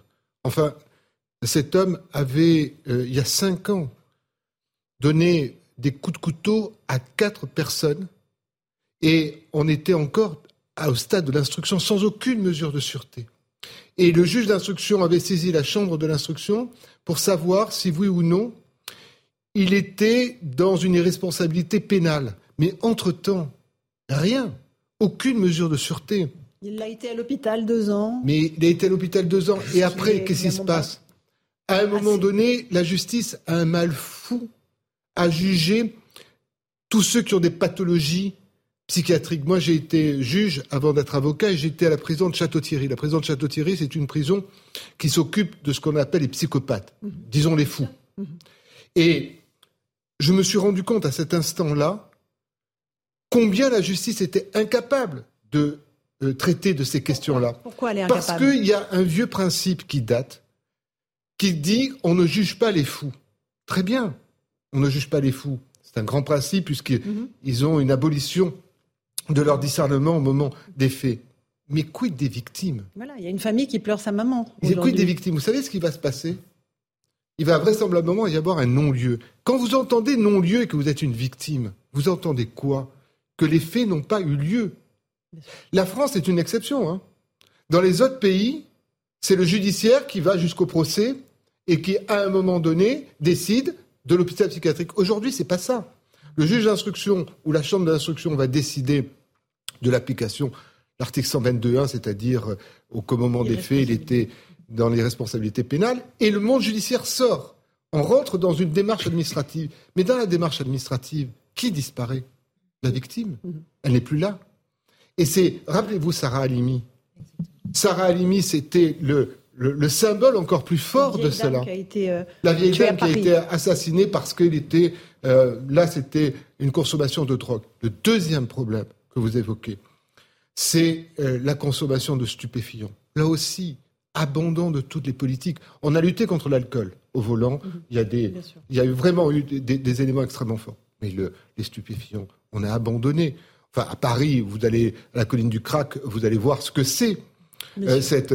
Et attention, hein, ça touche tout, toutes les catégories. Toute, la société et toutes les catégories sociales. Euh, des plus aisés aux, moins aisés. Sabrina Ahmed-Jeber, euh, ce drame à Reims, cet ensauvagement de la société. Alors, on a l'impression qu'il est inéluctable, voilà, que rien ne l'arrive à l'endiguer. Alors, effectivement, il y a, il y a l'aspect politique où l'autorité ne fait plus foi. Euh, en termes de, politique et de conduite de politique euh, à, cet endroit. Mais il y a aussi une évolution, et je fais référence au mot décivilisation pardon, du président de la République, où on observe justement depuis quelques années des individus avec une structure névrotique, un surmoi, donc une conscientisation de, l'intérêt euh, général. Et on est passé de, cette, de ce paradigme-là de personnes structurées à des personnes qui sont de plus en plus justement, qui font œuvre malheureusement et de plus en plus de profils psychopathiques, c'est-à-dire dénués d'affect et dénués d'empathie. Et à cela, euh, on y greffe euh, le jalon clinique, qui est celui qui concerne énormément de, personnes euh, dans notre population et, et, précisément et encore plus notre jeunesse, une intolérance à la frustration qui conduit à une impulsivité et qui conduit à la violence. Et donc la question du passage à l'acte ne se pose même plus en réalité. C'est-à-dire que ce sont des personnes, alors le profil de ce monsieur, il est, euh, selon les expertises psychiatriques, puisque on, enfin on le sait, hein, il est, euh, il est clairement schizophrène, donc il est, il est sous il suivi, il est sous traitement. Hein. Et il dit aux enquêteurs avoir été maltraité par des médecins. Absolument. Donc c'est là où en fait on doit s'interroger parce que cette personne conscientise absolument le, le, la théorie finalement de René Girard, c'est-à-dire du bouc émissaire, celui que, vers lequel on tend vers, pour attaquer, pour voir même tuer la personne, puisque de toute façon, on n'est plus animé euh, euh, d'affect et d'empathie et, et, de, de, comment dire, de considération d'altérité. D'accord, ok. Karim Zeribi. moi, je crois qu'il faut que nous puissions avoir un débat hein, à la fois structurel et philosophique sur la justice. Il faut remettre la victime au centre de nos préoccupations. Je pense qu'on a trop oublié euh, euh, l'impact sur la victime, les conséquences, ce qu'elle pouvait vivre et, le sentiment, euh, j'allais dire, d'abandon qui est le sien. Et moi, je pense qu'il faut revenir avec deux piliers. C'est remettre la victime au centre, en toutes circonstances, et protéger la société. Si on a effectivement ces deux postulats, on aura des mesures de prévention, de principes de précaution qui pourront nous éviter un certain nombre de drames. Or, aujourd'hui, ce n'est pas ce qui est fait. Aujourd'hui, on a des multirécidivistes, multiréitérants. Mmh. Je veux dire, c'est ça la réalité. On a 50% des actes de délinquance, parfois les plus cruels, commis par 5% de récidivistes.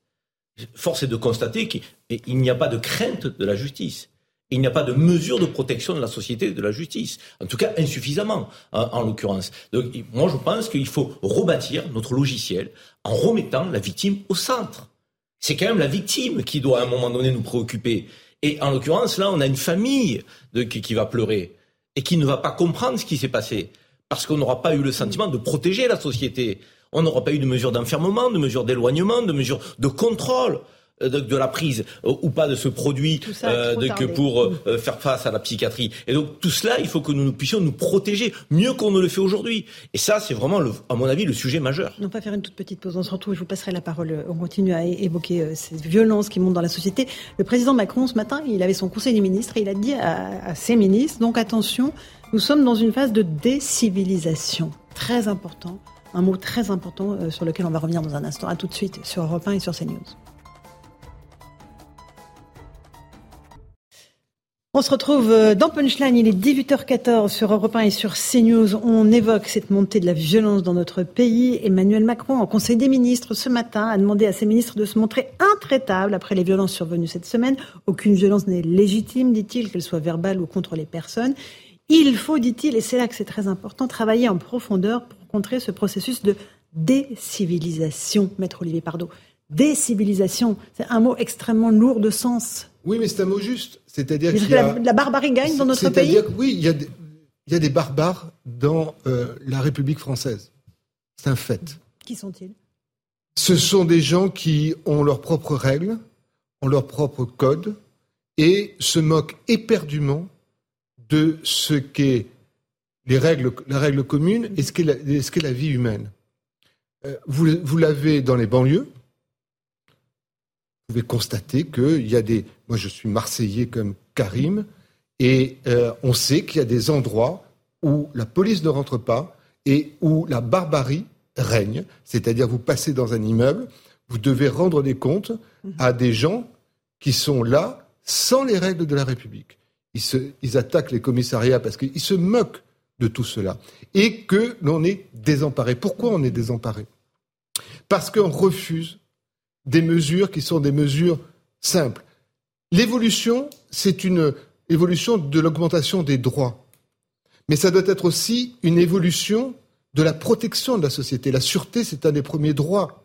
Et par exemple, pour les problèmes psychiatriques, il y a chez les psychiatres une volonté que l'on adhère au programme et qu'on refuse des milieux fermés. C'est sûr que de soigner quelqu'un qui est entravé et qui ne veut pas être soigné, c'est difficile. Mais qu'en fait-on où les mettons ah ben, On les met dans la rue. Et si on les met dans la rue, vous avez les drames que nous connaissons. Ça, c'est pour une partie. Et puis il y a d'autres parties encore euh, qui viennent. Parce qu'à un moment donné, l'ordre républicain refuse de se donner les moyens de taper là où ça fait bas. C'est sûr que de s'attaquer aux, affaires politico-financières, c'est peut-être plus prestigieux et plus, intéressant, médiatique. Euh, plus médiatique, mais le danger, il n'est pas là. il est dans les gens qui meurent du fait de ces barbares. Euh, Geoffroy Lejeune, euh, encore une fois, décivilisation, ces grands relâchements de la conscience morale, effondrement du comportement civilisé. on est face à un recul civilisationnel aujourd'hui alors en France, mais en Occident, parce qu'on peut élargir ça, à tous les autres pays. Euh, je, écoutez, je pense, en tout cas, j'ai l'impression, je le constate, et puis euh, le sommaire de vos émissions ne fait que le prouver. En réalité, toutes les semaines, on commande ce genre d'affaires. Euh, c'est absolument sordide. Après, on a créé les conditions aussi de ce recul, ce recul civilisationnel, c'est-à-dire qu'en fait, il y a une tendance naturelle de l'homme à, quelque chose de très sombre et, et, probablement d'un retour à l'état de nature. Et, et, en fait, la civilisation, c'est d'empêcher ça. Et aujourd'hui, on ne l'empêche plus. Moi, je suis absolument d'accord avec ce que ce que Maître Pardo expliquait à l'instant. Euh, par exemple, sur la question de, des fous, euh, sur la question des fous, je, je suis assez d'accord moi avec l'adage on ne juge pas les fous parce que je, je, je pense qu'en effet c'est pas exactement pareil. Les malades euh, mentaux. Que, hein. Oui, les malades mentaux, les psychopathes, vous les appelez comme vous voulez, mais je pense que c'est. Mais en revanche, par contre, d'une pathologie il y a, une, une, autre question qui se pose, c'est qu'est-ce qu'on en fait en effet et pourquoi est-ce qu'on ne les enferme pas? Et moi, je suis frappé dans les débats qu'on a en ce moment sur l'invraisemblable orgueil de la psychiatrie en réalité, c'est-à-dire cette cette discipline, cette science, en fait, cette médecine qui voudrait. Ils ont perdu la moitié des liens en 20 ans. Et je sais qu'on a souvent le débat ici en disant le parent pauvre. Et plus personne ne veut faire de la psychiatrie. Et, et qu'on dit que c'est le parent pauvre de nos politiques publiques, etc. Mais en attendant, reconnaissons une fois, en fait, que nous sommes parfois impuissants face au mal, parfois impuissants face à la folie. De, de, de, de dans toutes les époques et dans toutes les civilisations, il y a eu des gens qu'on ne pouvait pas soigner, il y a eu des gens dont on ne pouvait rien faire d'autre que les enfermer. Euh, les enfermer, euh, Charles Laurence. Mais il n'y a pas d'endroit aujourd'hui. Mais c'est pour ça que moi, je vous pas dis, de lieu. Je, je, veux bien assumer de payer des impôts si c'est pour euh, avoir plus de force de l'ordre et plus de places de prison. Ce que je veux juste vous dire, c'est que c'est un échec évidemment pour la société que des gens soient enfermés, qu'il n'ait pas d'autre avenir que ça. Mais en réalité, mais en fait, c'est une réalité aussi. Et par moments, en fait, arrêtons de nous bercer d'illusions sur le fait que certains, pardonnez-moi, mais euh, le, le, le, meurtrier de Sarah Halimi, euh, dont d'ailleurs la schizophrénie avait été causée par l'usage de cannabis, euh, peut-être qu'il n'a plus sa place dans la société, peut-être qu'il n'a plus jamais sa place dans la société. Alors, plus jamais, vous franchissez un cap là, je crois. Bah pourquoi? C'est-à-dire c'est lequel? Ça s'appelle la perpétuité réelle en fait. C'est un cap. mais attendez, je, vous, si vous faites allusion à la peine de mort, la raison pour laquelle la peine de mort a été la norme pendant très longtemps, y compris chez nous, et qu'elle est encore la norme dans certains pays, c'est ça exactement. C'est une question de, de, de, de, comment dire, de protéger la société ad vitam d'un certain individu. Sauf qu'il y a le problème de l'erreur judiciaire. Je suis et que dans le cadre de l'erreur judiciaire, la peine de mort, c'est irréversible. Je suis d'accord avec vous, euh, cher maître. Et par ailleurs, c'est pas du tout mon sujet aujourd'hui. Moi, en plus, à titre personnel, je suis pas favorable à la peine de mort. En revanche, par contre, la perpétuité réelle répond à cette question. Et si vous voulez, aujourd'hui, je pense que euh, une des manières dont, que nous avons eu d'armer la barbarie, c'est aussi de penser qu'on pouvait guérir tout le monde, sauver tout le monde et que la rédemption était euh, accordée à tout le monde. Ça n'est pas vrai. Mais oui, et notamment par, par la consommation et le confort matériel. Ça ne marche pas. Eric Revel. Le mot fort du président de la République des civilisations, euh, l'ensauvagement exceptionnel auquel on assiste, pour moi, est le symptôme le plus patent de cette décivilisation. Et pour moi, l'ensauvagement exponentiel auquel on assiste, puisqu'on commente tous les jours des faits divers et des faits de société sordides, il a deux raisons. Vous en avez parlé, Maître, c'est euh, l'effondrement de l'autorité républicaine. Et puis la deuxième chose, il faut en parler aussi, euh, parce que euh, c'est exponentiel dans notre pays, c'est le trafic de drogue. Euh, et vous savez, j'ai en mémoire cette interview que je cite couramment parce qu'elle m'a frappé de la procureure de la République de Paris dans le journal Le Monde, où elle expliquait qu'au rythme où allaient les choses, en fait, c'était l'état de droit lui-même qui était menacé, comme il est menacé aux Pays-Bas ou, ailleurs. C'est-à-dire que tout à l'heure, Geoffroy Lejeune reprenait le mot de narco-État. On est aujourd'hui dans un État, me semble-t-il, qui est totalement euh, absent sur des, sur des positions extrêmement fortes qu'il a abandonnées. Euh, tout à l'heure aussi sur, euh, on parlait de ces balles de cocaïne qui avaient été retrouvées au bord de la Manche, de ces saisies records par tonne entière de drogue, du fait que le port du Havre devient la porte ouverte, du fait que la France devient une plaque tournante du trafic de drogue. La procureure de la République de Paris, je ne sais pas si vous en souvenez, maître, mhm. disait attention, attention, on est dans une situation où maintenant les grands trafiquants vont s'attaquer à l'état de droit. Et ça, c'est extrêmement inquiétant. Mais ils ont déjà extrêmement inquiétant.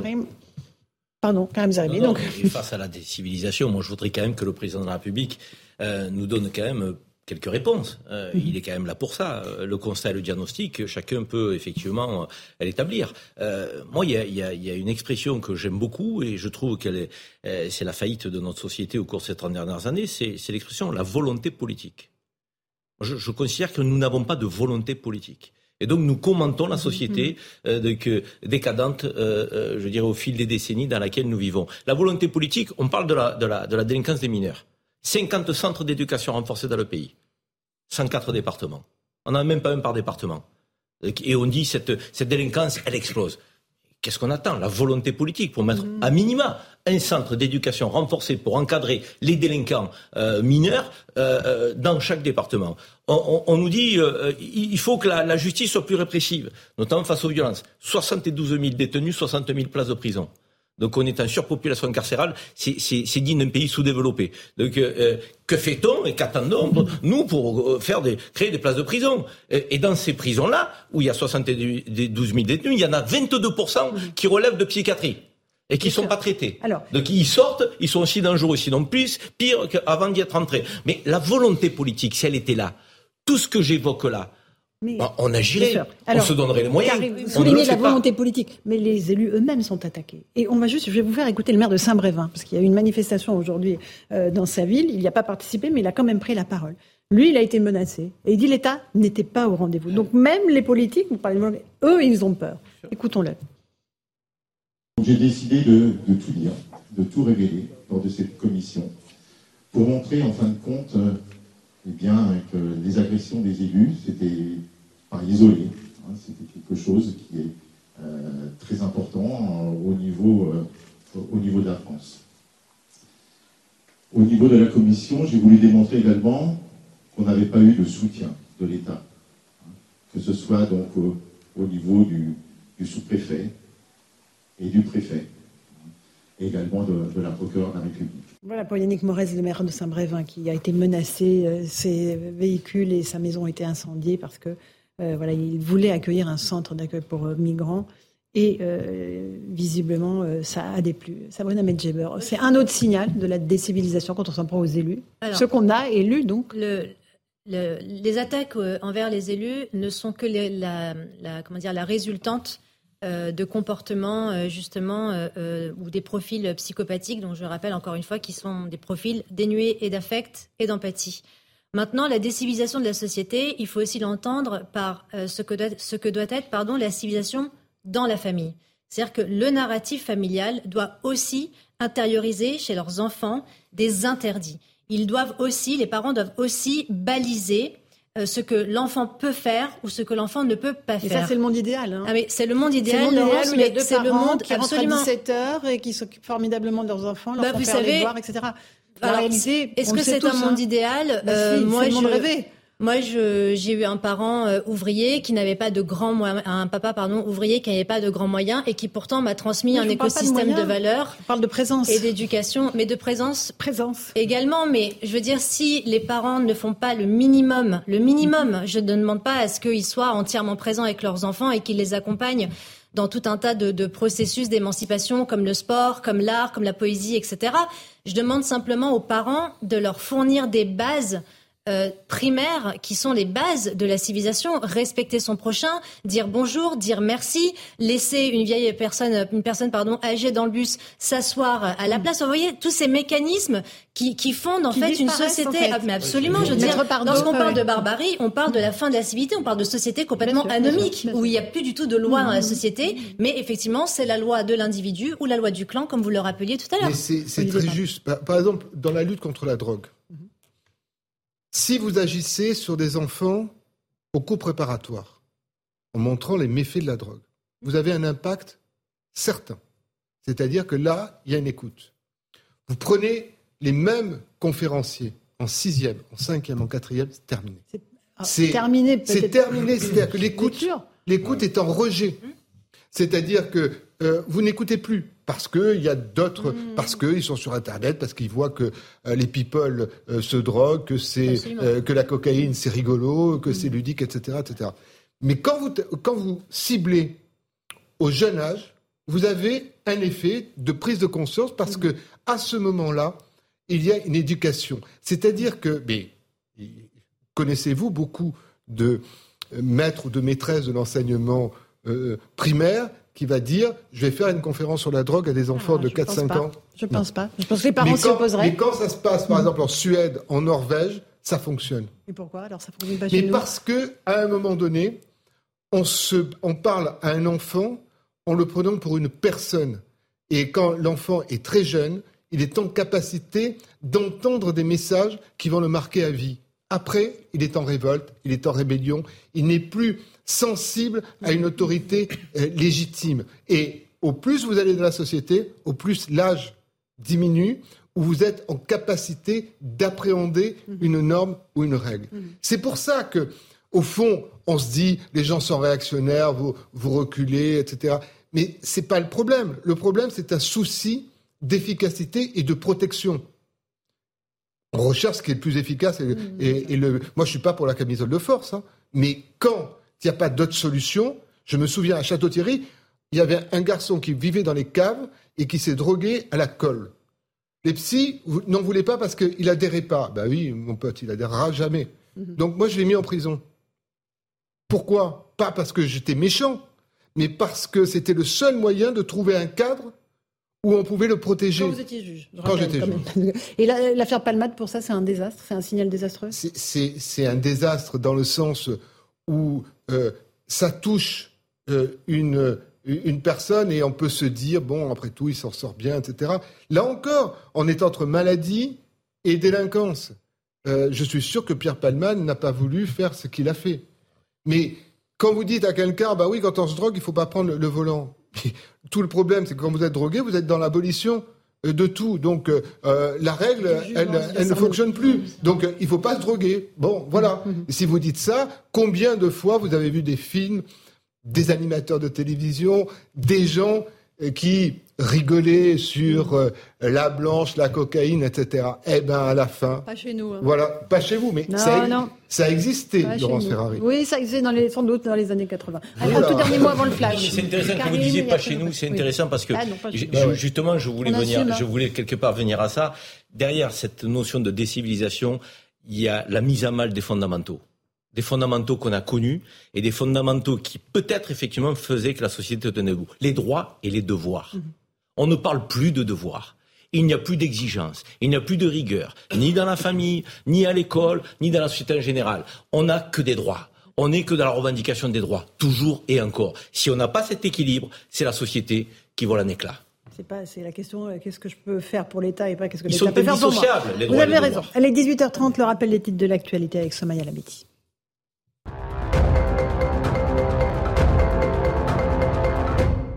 Les précisions du procureur de Reims sur le profil du meurtrier présumé de Karen, l'homme de 59 ans atteint de troubles psychiatriques, a reconnu en vouloir aux blouses blanches en général. Le psychiatre qui le suivait pensait que son patient était stabilisé et sa mère avait déjà sonné l'alerte. Pour rappel, avant-hier, il a attaqué une secrétaire médicale et une infirmière. La soignante de 37 ans est décédée suite à ses blessures. Ce drame attrape dans les Yvelines à présent. Une fillette de 6 ans est morte après avoir été percutée par une voiture hier soir. La conductrice a été contrôlée positive aux stupéfiants. Âgée de 21 ans, elle a été interpellée et placée en garde à vue pour homicide involontaire aggravé par l'usage de stupéfiants. Et puis une marche de soutien au maire de Saint-Brévin. L'édile a pris la parole lors de ce rassemblement et a déclaré qu'il ne s'attendait pas à autant de soutien. La manifestation a été organisée par le Parti socialiste et l'Association des maires de France en présence de nombreuses personnalités politiques. Yannick Morez avait annoncé sa démission suite à l'incendie de son domicile et aux menaces de l'extrême droite opposées à un projet de centre d'accueil pour migrants. Merci Somaya Labidi. On fait une petite pause. On se retrouve dans un instant dans Punchline. On parlera du président Macron. Karim Zeribi, vous nous parlerez de ce voyage qui fait demain à Roubaix pour rendre hommage aux trois policiers blessés. On va parler aussi d'une altercation entre un député Rassemblement National et le ministre des Transports. Geoffroy Lejeune va nous en parler. Et Eric Revel, vous avez choisi de parler des vaches. Elles produisent trop de méthane. Il y a trop de vaches en France, paraît-il. Oui, puis du, rapport de la Cour des comptes. Eh bien, surtout, évidemment, c'est la base. Allez, à tout de suite dans Punchline sur CNews et sur Europe. 18h35, on se retrouve en direct sur Europe 1 et sur CNews dans Punchline. Cette dernière information concernant l'infirmière tuée à Reims, le principal suspect, euh, cet homme de 59 ans, euh, schizophrène, vient d'être mis en examen pour assassinat et placé en détention provisoire. C'est ce qu'annonce le parquet de. Finalement, il est donc placé en détention provisoire alors qu'il avait, il y a cinq ans déjà, euh, tenté de poignarder quatre personnes. Comme quoi, on en a fait beaucoup, on a beaucoup discuté il y a quelques instants il y a des moments où il faut que la justice se mette en route, évidemment. Il a fallu attendre un drame, Karim Zeribi. Voilà, malheureusement. on est toujours en réaction. C'est ça qui est regrettable et dommageable. C'est que cette mesure de détention aurait pu être mise en place plus tôt. Il avait, s'était quand même saisi d'un couteau euh, pour porter atteinte à la vie euh, de plusieurs personnes par le passé. Il n'a pas été mis en détention à ce moment-là. Donc euh, c'est toujours la même chose. On réagit on réagit, on n'est pas en anticipation, on n'est pas en, je veux dire, un principe de précaution de, la société. C'est ce que je disais tout à l'heure. Il faut absolument remettre la victime au centre de nos préoccupations, absolument prendre des mesures de protection de la société. Karim, vous avez choisi de nous parler de la visite d'Emmanuel Macron demain à Roubaix. C'est un sujet qui est important euh, pour vous que le président se déplace et qu'il aille témoigner de son respect à la police nationale. Il ne l'a pas assez fait? Moi, c'est un sujet qui me tient à cœur et j'espère qu'il tient à cœur à une immense partie de la population française et de nos compatriotes. Pourquoi? Le président de la République a, eu quelques demandes récemment euh, qui consistaient à rencontrer les syndicats de police. Il ne les a pas reçus, il les a fait recevoir par ses conseillers. Des fonctionnaires de police blessés, il y en a tous les jours. 55 par jour sont blessés dans l'exercice de leurs fonctions. 55 par jour. À peu près 14 à 15 000 par an. C'est énorme. On a 37 euh, toutes les 37 minutes, on a un refus d'obtempérer. Euh, on a 2380 fonctionnaires de police et gendarmes depuis le début de l'année mmh, mmh, mmh. qui sont blessés. Et on en a entre 5 et 16 par an qui sont morts dans l'exercice de leurs fonctions au cours des dix dernières années. Le bilan, il est lourd, très lourd. On parle de décivilisation. Quel est le dernier rempart face à la décivilisation? Si ce n'est pas nos forces de l'ordre qui sont tous les jours exposés à tous les mots MAUX de la société. Trafic de drogue, lutte contre le terrorisme, les récidivistes, la sécurité publique. Le 17, police secours, une femme battue, un enfant maltraité. Ce sont les forces de l'ordre. Et je trouve que le président de la République aurait dû. Il le fait là. Et c'est pour ça que je, je, tenais à, à, manifester euh, mon approbation euh, à cet hommage qui va être rendu euh, à Roubaix en sa présence. Mais il doit le faire à chaque fois. Mm-hmm. À chaque fois qu'il y a un blessé, c'est pas un coup de fil qu'on attend c'est qu'ils se déplacent à l'hôpital. On l'a fait pour certaines victimes, mhm. euh, parfois, qui n'étaient pas policières. Lorsque ce sont des policiers, il faut le faire. Il faut que le, président de la République, le premier d'entre nous, démontre qu'il est aux côtés des forces de l'ordre et qu'il mette le haut là lorsqu'il y a des forces politiques qui dénigrent les, les, les il a eu la main qui tremblait. Oui, il a, hésité. il a hésité. Il, fait état d'hésitations qui ne sont pas salvatrices dans le contexte de notre République qui vacille, dans le contexte de débats publics qui sont indignes parfois lorsqu'on parle des forces de l'ordre. Il n'est pas question euh, donc de défendre les, policiers qui, qui, manquent au code de déontologie. C'est pas ça le sujet. Le sujet, c'est que l'immense majorité les respecte ces codes de déontologie. L'immense majorité ne sont pas dans les bavures. 1 million 700 000 interventions par an. Mhm. Je ne sais pas si vous vous rendez compte. Est-ce que vous avez autant de bavures que cela? C'est epsilon. Donc oui, qu'on combatte euh, les manquements au code de déontologie, les bavures, il n'y a pas de problème. Mais qu'on honore l'ensemble de cette corporation qui est trop dénigrée. Et moi, je voudrais que la société française trouve un consensus à ce niveau-là. Mais on pourra trouver le consensus que si le président de la République mm. donne le là, donne une impulsion. Il a tardé à la donner. Là, j'espère qu'à Roubaix, c'est le commencement d'une démarche du président de la République qui considérera, qui considérera qu'il faut cesser les hésitations. Il faut être derrière nos forces de l'ordre. Et ça, ça n'est pas négociable. Et c'est pas que un sujet politique, hein. c'est un sujet, euh, je dirais, c'est un sujet d'unité nationale, c'est un sujet de cohésion, c'est un sujet de, je dirais, d'enjeu pour la société mm. française. Encore une fois, on ne peut pas dire des mm. civilisations et ne pas soutenir ceux qui sont le dernier rempart. Sabrina Medjeber, un tout petit commentaire là-dessus. Oui, alors quand j'entends Gérard Larcher euh, euh nous mm -hmm. avec absolument le paradigme, il faut absolument restaurer l'autorité dans ce pays. Alors c'est très bien de le vouloir, encore faudrait-il le pouvoir. Alors euh, Karim vient de faire un exposé sur effectivement tous les dysfonctionnements du, système de, enfin de, la police en général. Mais encore faudrait-il qu'il y ait non plus une discontinuité de la chaîne police-justice, mais une vraie communion en termes de moyens et en termes d'efficience par rapport à tout ce qui se passe concernant euh, la police, c'est-à-dire depuis hmm. euh, la prise en flagrant délit de faits délinquentiels jusqu'à l'applicabilité des peines. C'est tout ça en réalité qu'il faut revoir de façon consensuelle entre le garde des Sceaux, le président de la République par sa fonction honorifique certainement, et également et surtout le ministre de l'Intérieur. Et c'est le corps le plus sanctionné. Dans l'administration française. Oui, J'aime le dire parce que là, encore une fois, moi, mon, mon soutien aux forces de l'ordre, il n'est pas inconditionnel au point d'oublier effectivement les manquements au euh, les bavures, que ce soit. Tout ça est sanctionné, qu'on se le dise. Donc c'est le corps le plus sanctionné. Mais encore une fois, moi je ne veux pas qu'on jette le bébé avec le du bain, je ne veux pas qu'on essentialise. La police nationale, elle est républicaine dans l'immense majorité. Euh, Geoffroy Lejeune, vous, vous avez choisi de nous parler d'une altercation qui a eu lieu aujourd'hui à l'Assemblée nationale, c'était aujourd'hui, je crois, euh, entre Jean-Philippe Tanguy, hier, pardon, voilà, c'est ce qui me semblait, j'avais un, tout petit doute, euh, hier, entre Jean-Philippe Tanguy, député Rassemblement national, et le ministre des Transports, Clément Beaune, c'est à propos de la privatisation des sociétés d'autoroutes. Prise de bec. On va les écouter tous les deux, l'un après l'autre, vous allez nous dire pourquoi ça vous a intéressé. Comme l'écrivait Euripide, le temps révèle tout et n'attend pas d'être interrogé. En effet, les années passent et le scandale de la, privatisation des consortiums d'autoroutes révèle des entrailles toujours plus nauséabondes du système oligarchique qui pille les Français.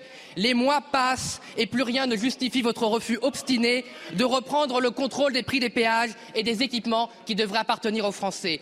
Les jours passent et s'enchaînent les révélations consternantes sur la compromission du personnel politique français avec ceux qui se gavent sur le dos des Français. Je vais répondre à votre question, Monsieur Tanguy. Je vois que, je vois que, je vois que vous et votre démagogie vous portez bien. Et je vais vous dire, monsieur Tanguy, j'en ai assez. J'en ai ras-le-bol de votre démagogie au service de votre, électoralisme insupportable et ce complotisme de bas étage qui salit nos agents publics.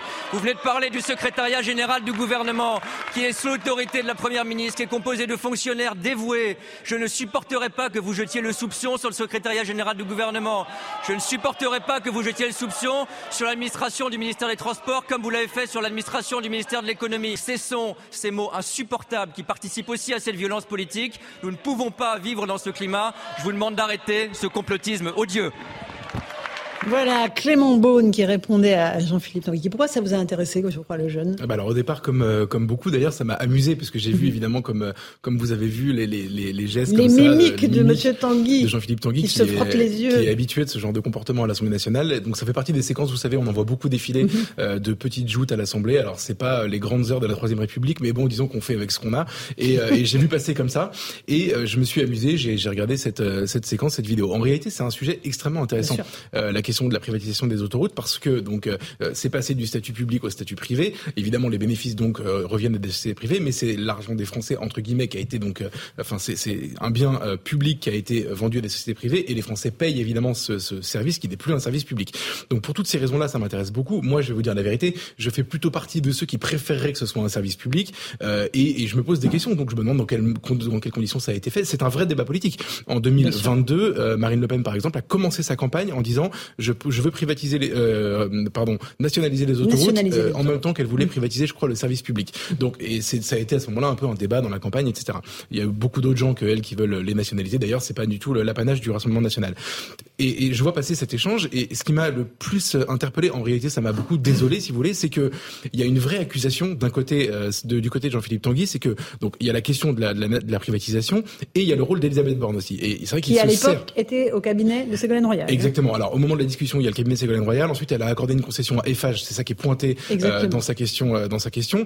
Et, et, en gros, il accuse euh, quasiment de corruption, même si les mots sont pas utilisés comme ça, de la première ministre, qui ne répond pas elle-même. Et moi, ce qui m'a intéressé, je vois évidemment la charge de Jean-Philippe Tanguy. Dit la réponse doit être du même niveau. Et ce qui m'a désolé dans la réponse de Clément Beaune, c'est que il répond euh, complotisme, démagogie. Et sur le fond, euh, j'ai vu passer au début un extrait, après j'ai regardé la réponse en mm. entier. En fait, il n'apporte pas de réponse. Et c'est ça que je trouve, si vous voulez, assez symptomatique en réalité du débat public aujourd'hui, et notamment de la manière dont le gouvernement, euh, en général, se, se, se, défend. En fait, ne se défend pas. Au lieu de répondre à des accusations qui sont de fond, alors la forme est un peu caricaturale, mais sur le fond, il y a un vrai sujet. et d'ailleurs, c'est parfois le cas aussi du côté de l'autre côté de l'hémicycle. La France insoumise parfois pose des bonnes questions, comme dirait Laurent Fabius, même si elle apporte des mauvaises réponses. Et ce que je veux juste dire, c'est que en fait, moi, je crois au clivage politique, et je pense fondamentalement qu'il euh, y a des vraies oppositions qui méritent, pour le bien de tout le monde, en fait, d'être exposées le plus possible et discutées le plus possible. Si possible dans la courtoisie, et si, si c'est pas possible, tant pis. Mm. Et là, en ce moment, ce qu'on vit, et je pense que c'est de plus en plus le cas dans le débat public, c'est des oppositions qui font leur job, en tout cas qui posent des questions, euh, et le gouvernement qui répond avec des invectives, des oukases, des mots qui sont un peu incapacitants. Là, on a eu droit à complotisme et démagogie. Ça aurait pu être extrême droite parce que c'est souvent le cas. Et en réalité, je trouve que c'est une manière de se défausser et qui, au-delà d'appauvrir le débat public, en fait, est en train de miner, si vous voulez, euh, tout ce qui permet la démocratie, c'est-à-dire l'échange d'idées, le débat euh, et euh, la confrontation de points de vue qui permet aux gens de se faire une opinion. Je trouve ça assez désolant, en fait, cette séquence. Eric Rebel, sur le fond, les sociétés d'autoroutes, bah, c'est un, sujet. Un je crois que c'est hein. Dominique de Villepin, Premier ministre, qui avait donné le, feu vert à la privatisation des, des autoroutes. Alors c'est un double sujet, en fait. C'est un sujet d'entretien du réseau, hein, parce que c'est mm. gigantesque en France. Donc il faut aussi que ces sociétés euh, fassent du profit pour pouvoir réinjecter. Là, par exemple, vous avez certaines sociétés d'autoroutes qui sont en train d'installer des panneaux photovoltaïques sur tout ce qui est euh, bas-côté de mhm. l'autoroute euh, pour essayer de créer de l'énergie renouvelable. Mais il y a aussi la question, en période d'inflation, d'augmentation du prix des péages. ça, c'est un vrai sujet. Mais c'est euh, un sujet récurrent. Alors euh, Geoffroy a raison de dire que, euh, en fait, ça pour le coup, c'est pas un sujet gauche-droite. Hein. C'est plus compliqué que ça. C'est un sujet étatiste, service public rendu aux Français, versus, mais laissons quand même aux autoroutes le soin de, de payer pour entretenir ces, ces milliers et ces milliers de kilomètres d'autoroutes en France. Bon, après, chacun se fait évidemment Et les Gilets jaunes, l'un des premiers symboles qu'ils ont attaqués, ce sont les péages qu'ils ont rendus gratuits. Un tout petit mot, Karim. On dit que nos autoroutes, c'était les bijoux de famille qui euh, mm. euh, étaient rentables et, et, on ne comprenait pas pourquoi on vendait ce qui est rentable et on ne gardait que ce qui était déficitaire. Si le, le privé est si bon que ça, qu'il récupère ce qui est déficitaire et que nous gardions ce qui est rentable. Mmh, bah, non, parce que par définition, mon cher Karim, le, le privé, il a besoin de faire des Donc il n'est pas meilleur alors, que le Alors que l'État, lui, s'en fout d'accumuler ah des pertes et du déficit ah budgétaire. Ça, donc je vais presque parler en parlant de la Cour des comptes. Ça, c'est une vision ancienne de l'État. Non, non, non, non, On dit que le privé gère mieux. S'il gère mieux, il devrait rétablir que le public ne sait pas gérer. Or, on voit bien qu'il ne prend jamais le privé ce que le public ne sait pas gérer. Karim, public privé là. Vous avez une très pas gauche droite, c'est public privé. Vous avez une très bonne preuve du fait que ce débat peut être intéressant et que personne ne serait de complotiste comme quoi ça aurait pu être possible à l'Assemblée. Vous avez raison. Eric, vous, avez parlé des vaches. Il y a trop de vaches en France, dit un rapport de la Cour des comptes. Elles produisent trop de méthane, c'est mauvais euh, pour euh, la pollution. On va juste écouter le ministre de l'Agriculture, Marc Fesneau. Lui, ah rappelle que la production actuelle de bovins ne suffit pas à couvrir les besoins de la population française. Et puis, je vous passe la parole. Loin de moi l'idée de dire que la consommation et que les évolutions de consommation ne sont pas à tenir compte. Depuis 20 ou 30 ans, on sait que structurellement, il y a une baisse de la consommation et que parfois, on, va de, la viande, de la viande rouge vers la viande blanche. Donc tout ça, c'est des choses qu'il faut regarder en lucidité. Mais en revanche, il y a quelque chose qui est choquant, c'est de proposer comme seule perspective à un éleveur, ça fait partie des deux recommandations, c'est finalement de ne plus être éleveur. Et, ça, c'est quelque chose qui, me semble-t-il, n'est pas acceptable. D'abord parce qu'humainement, ça n'est pas acceptable, et parce que deuxièmement, sur ces territoires-là en particulier, les bovins allaitants, il n'y a pas d'autre solution que de faire de l'élevage ou rien. Voilà pour euh, la réponse du ministre de l'Agriculture. Pourquoi ça vous choque Alors, je vais vous dire d'abord, euh, quand j'ai vu que la Cour des comptes faisait euh, dans un rapport euh, une mention assez forte au cheptel bovin français, vous savez, la Cour des comptes elle, est habituée à faire des rapports sur le budget, sur les dérapages. Bon, des rapports, quel que soit le président, qui ne servent pas à grand-chose, parce qu'en fait, l'alarme budgétaire est toujours la même depuis des années. En fait, le gouvernement reçoit le rapport et puis on continue de creuser le déficit. Donc j'ai envie de dire j'ai envie de dire aux à la Cour des comptes, bon, ben, continuez à vous occuper euh, des finances publiques avec le succès qu'on connaît, et les vaches seront bien gardées, si j'ose dire. Alors, sur le problème des vaches, je veux dire, euh, Marc Fesneau a raison de, de, monter au créneau. Il y, a, il y a deux écoles qui s'affrontent. Bon, il y a euh, d'abord le cheptel en France recule. On a le premier cheptel bovin européen. Mhm. On a 17 millions de têtes en France. Alors on peut s'enorgueillir ou au contraire trouver que c'est un vecteur de pollution très fort. C'est un sujet, je crois que ça représente 12% quand même des gaz à effet de serre émis ah cheptel bovin. Ah oui, on n'est pas à l'Australie ou à Nouvelle-Zélande avec des moutons, mais c'est voilà. Et puis je rajoute quelque chose dans le dans le panier négatif du cheptel de bovin avant de vous dire ce que je pense, c'est que est-ce que vous savez Laurence combien une vache et vous allez voir pourquoi je vous en parle consomme d'eau par an? Pourquoi je vous dis ça? Parce que l'eau ah, devient avec la sécheresse une ressource rare. À votre avis? Par an? Par an. Oh là, ça, en hectolitres 15 à 17 000 litres par vache, c'est-à-dire 50 à 100 litres par jour. Donc évidemment, il y a un sujet écologique sur l'émission de gaz à mm. effet de serre et sur l'idée que la ressource rare, l'eau, avec la sécheresse, le dérèglement climatique, devient un bien précieux. Bon. Mais en face de ça, pardonnez-moi, euh, la souveraineté alimentaire, c'est un, vrai sujet. un vrai sujet. La souveraineté alimentaire, c'est un vrai sujet. Aujourd'hui, aucune des filières animales n'est autosuffisante en France. C'est-à-dire qu'on était une puissance agricole et au fur et à mesure, on lâche beaucoup de choses. Alors moi, je pose une question très simple. Si demain, parce que la consommation des ménages français baisse, et qu'elle va de pair avec la baisse du cheptel français. Elle baisse à cause de l'inflation déjà. Hein. Oui, elle baisse à cause de l'inflation, mais elle baisse aussi parce qu'il y a tout un mouvement de, de lobbyistes qui dit qu'il ne faut pas manger de viande rouge. Bon, admettons, vous voyez, vous, parliez du, meilleur des mondes tout à l'heure avec des parents qui pourraient s'occuper de leurs enfants. Les écolos, ils, ils rêvent d'un monde parfait où la décroissance de la consommation de viande rouge irait avec la décroissance du cheptel en France. Ce serait merveilleux personne ne, ne, ne, créerait au scandale.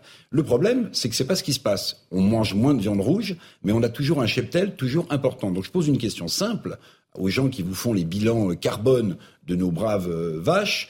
Euh, ou le bilan euh, hydrique, comme je viens de le faire, la consommation d'eau des vaches, j'en pose une question. Si du jour au lendemain, parce que la, consommation de viande rouge ne baisse pas, on n'a plus un cheptel suffisant, c'est pas 20% de la viande qu'on va importer, c'est peut-être 30 ou 40. Et quel serait le, bilan, carbone et quel serait le bilan carbone du, du, de la viande argentine qu'on importe et qu'on ferait rentrer en France? Vous voyez, c'est c'est quand même un vrai sujet. Et puis, puisqu'on a découvert au moment de la crise Covid qu'on n'avait pas une souveraineté industrielle suffisante pour produire des vaccins et des masques, attention à ne pas abandonner ce qui fait l'essentiel, à mon avis, au-delà de tout ce qu'on a dit, c'est la souveraineté alimentaire. Absolument. Sabrina, peut-être euh, Medjugorje, une petite réaction Je suis, je suis d'accord, hein, évidemment, je n'ai rien à redire là-dessus. Euh, j'allais faire justement le parallèle avec euh, l'importation qui sera encore beaucoup plus, entre guillemets, accidentogène en termes de, de, de pollution et d'émanation de la pollution.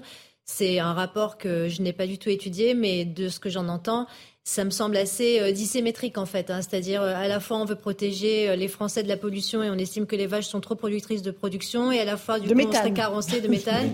du coup on serait carencé et puis du coup ça nous obligerait à importer et puis du coup ça nous obligerait à, polluer. Donc c'est un schéma qui me semble assez. Euh, le raisonnement est un tout petit peu bancal. il y a quand même une offensive contre contre le, le, cheptel bovin et la viande. Moi, j'ai pas d'intérêt euh, dans, non, dans, non, Mais vous savez, pas éleveur, non, non, non, non, je suis pas éleveur et j'admire beaucoup. Mais il y a eu une offensive parce que Bruno Le Maire a inauguré il y a quelques jours à bas bruit.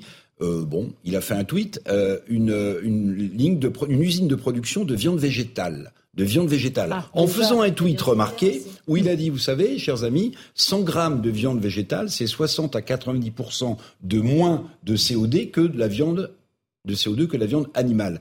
Donc, le rapport de la Cour des comptes, je ne suis pas un lapin de six semaines, plus l'offensive du ministre des Finances, c'est assez, intéressant à mettre en perspective. Alors, euh, Karim, rapidement, Geoffroy. On, a quand même un vrai sujet, euh, effectivement, de souveraineté alimentaire. Et si vous prenez la filière euh, ovin, bovin, donc on a un problème d'approvisionnement en France aujourd'hui. On a énormément de viande qui vient d'Espagne, donc d'Irlande, donc vous avez aussi de la viande qui vient de Pologne, ce qui veut dire effectivement qu'on a mis aussi sur le dos de nos agriculteurs éleveurs des contraintes et des normes environnementales, sociales, et c'est très bien ainsi. Donc, mais ces contraintes, tout le monde ne les a pas. Euh, et donc on est aussi dans une forme de, hein. concurrence mmh. déloyale. Euh, la viande donc, est quand même de plus en plus chère, l'inflation est là. les Français mangent moins de viande, il faudrait qu'ils mangent mieux de viande.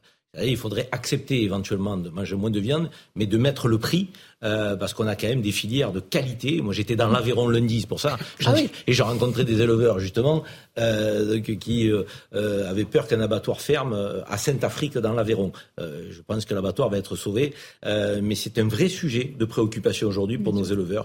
Et derrière, il faut dire aussi qu'il n'y a pas souvent de suite donc à ces entreprises, donc à ces exploitations, parce que les enfants des éleveurs, des agriculteurs ont tellement vu leurs parents mmh. donc dans la difficulté qu'ils n'ont pas toujours envie de prendre la suite. Je ferai le jeune un petit mot par an, par jour, pardon, hmm d'agriculteurs. C'est ce que, j'allais dire. Moi, j'ai pas un argument rationnel à apporter à cette discussion, mais un argument émotionnel. Il se trouve que quelques jours avant de voir passer cette information, j'ai regardé le film avec beaucoup de retard, le film euh, Au nom de la terre, euh, où Guillaume Canet jouait une histoire vraie d'ailleurs, euh, un agriculteur qui évidemment se suicide à la fin. On rappelle d'ailleurs à la fin le chiffre des trois par jour.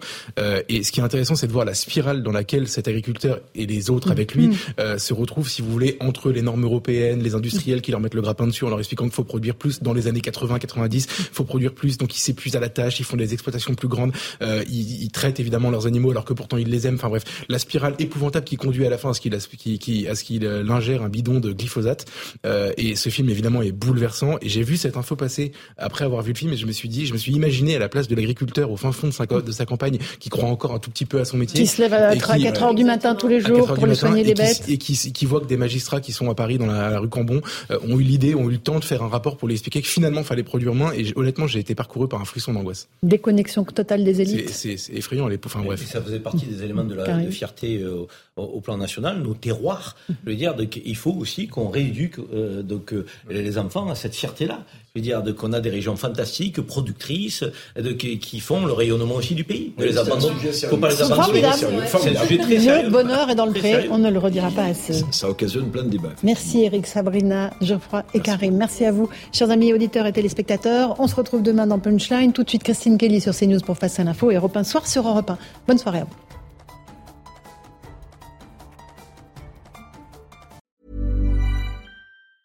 Mom deserves the best, and there's no better place to shop for Mother's Day than Whole Foods Market. They're your destination for unbeatable savings, from premium gifts to show-stopping flowers and irresistible desserts. Start by saving 33% with Prime on all body care and candles. Then get a 15-stem bunch of tulips for just $9.99 each with Prime. Round out Mom's menu with festive rosé, irresistible berry chantilly cake, and more special treats. Come celebrate Mother's Day at Whole Foods Market.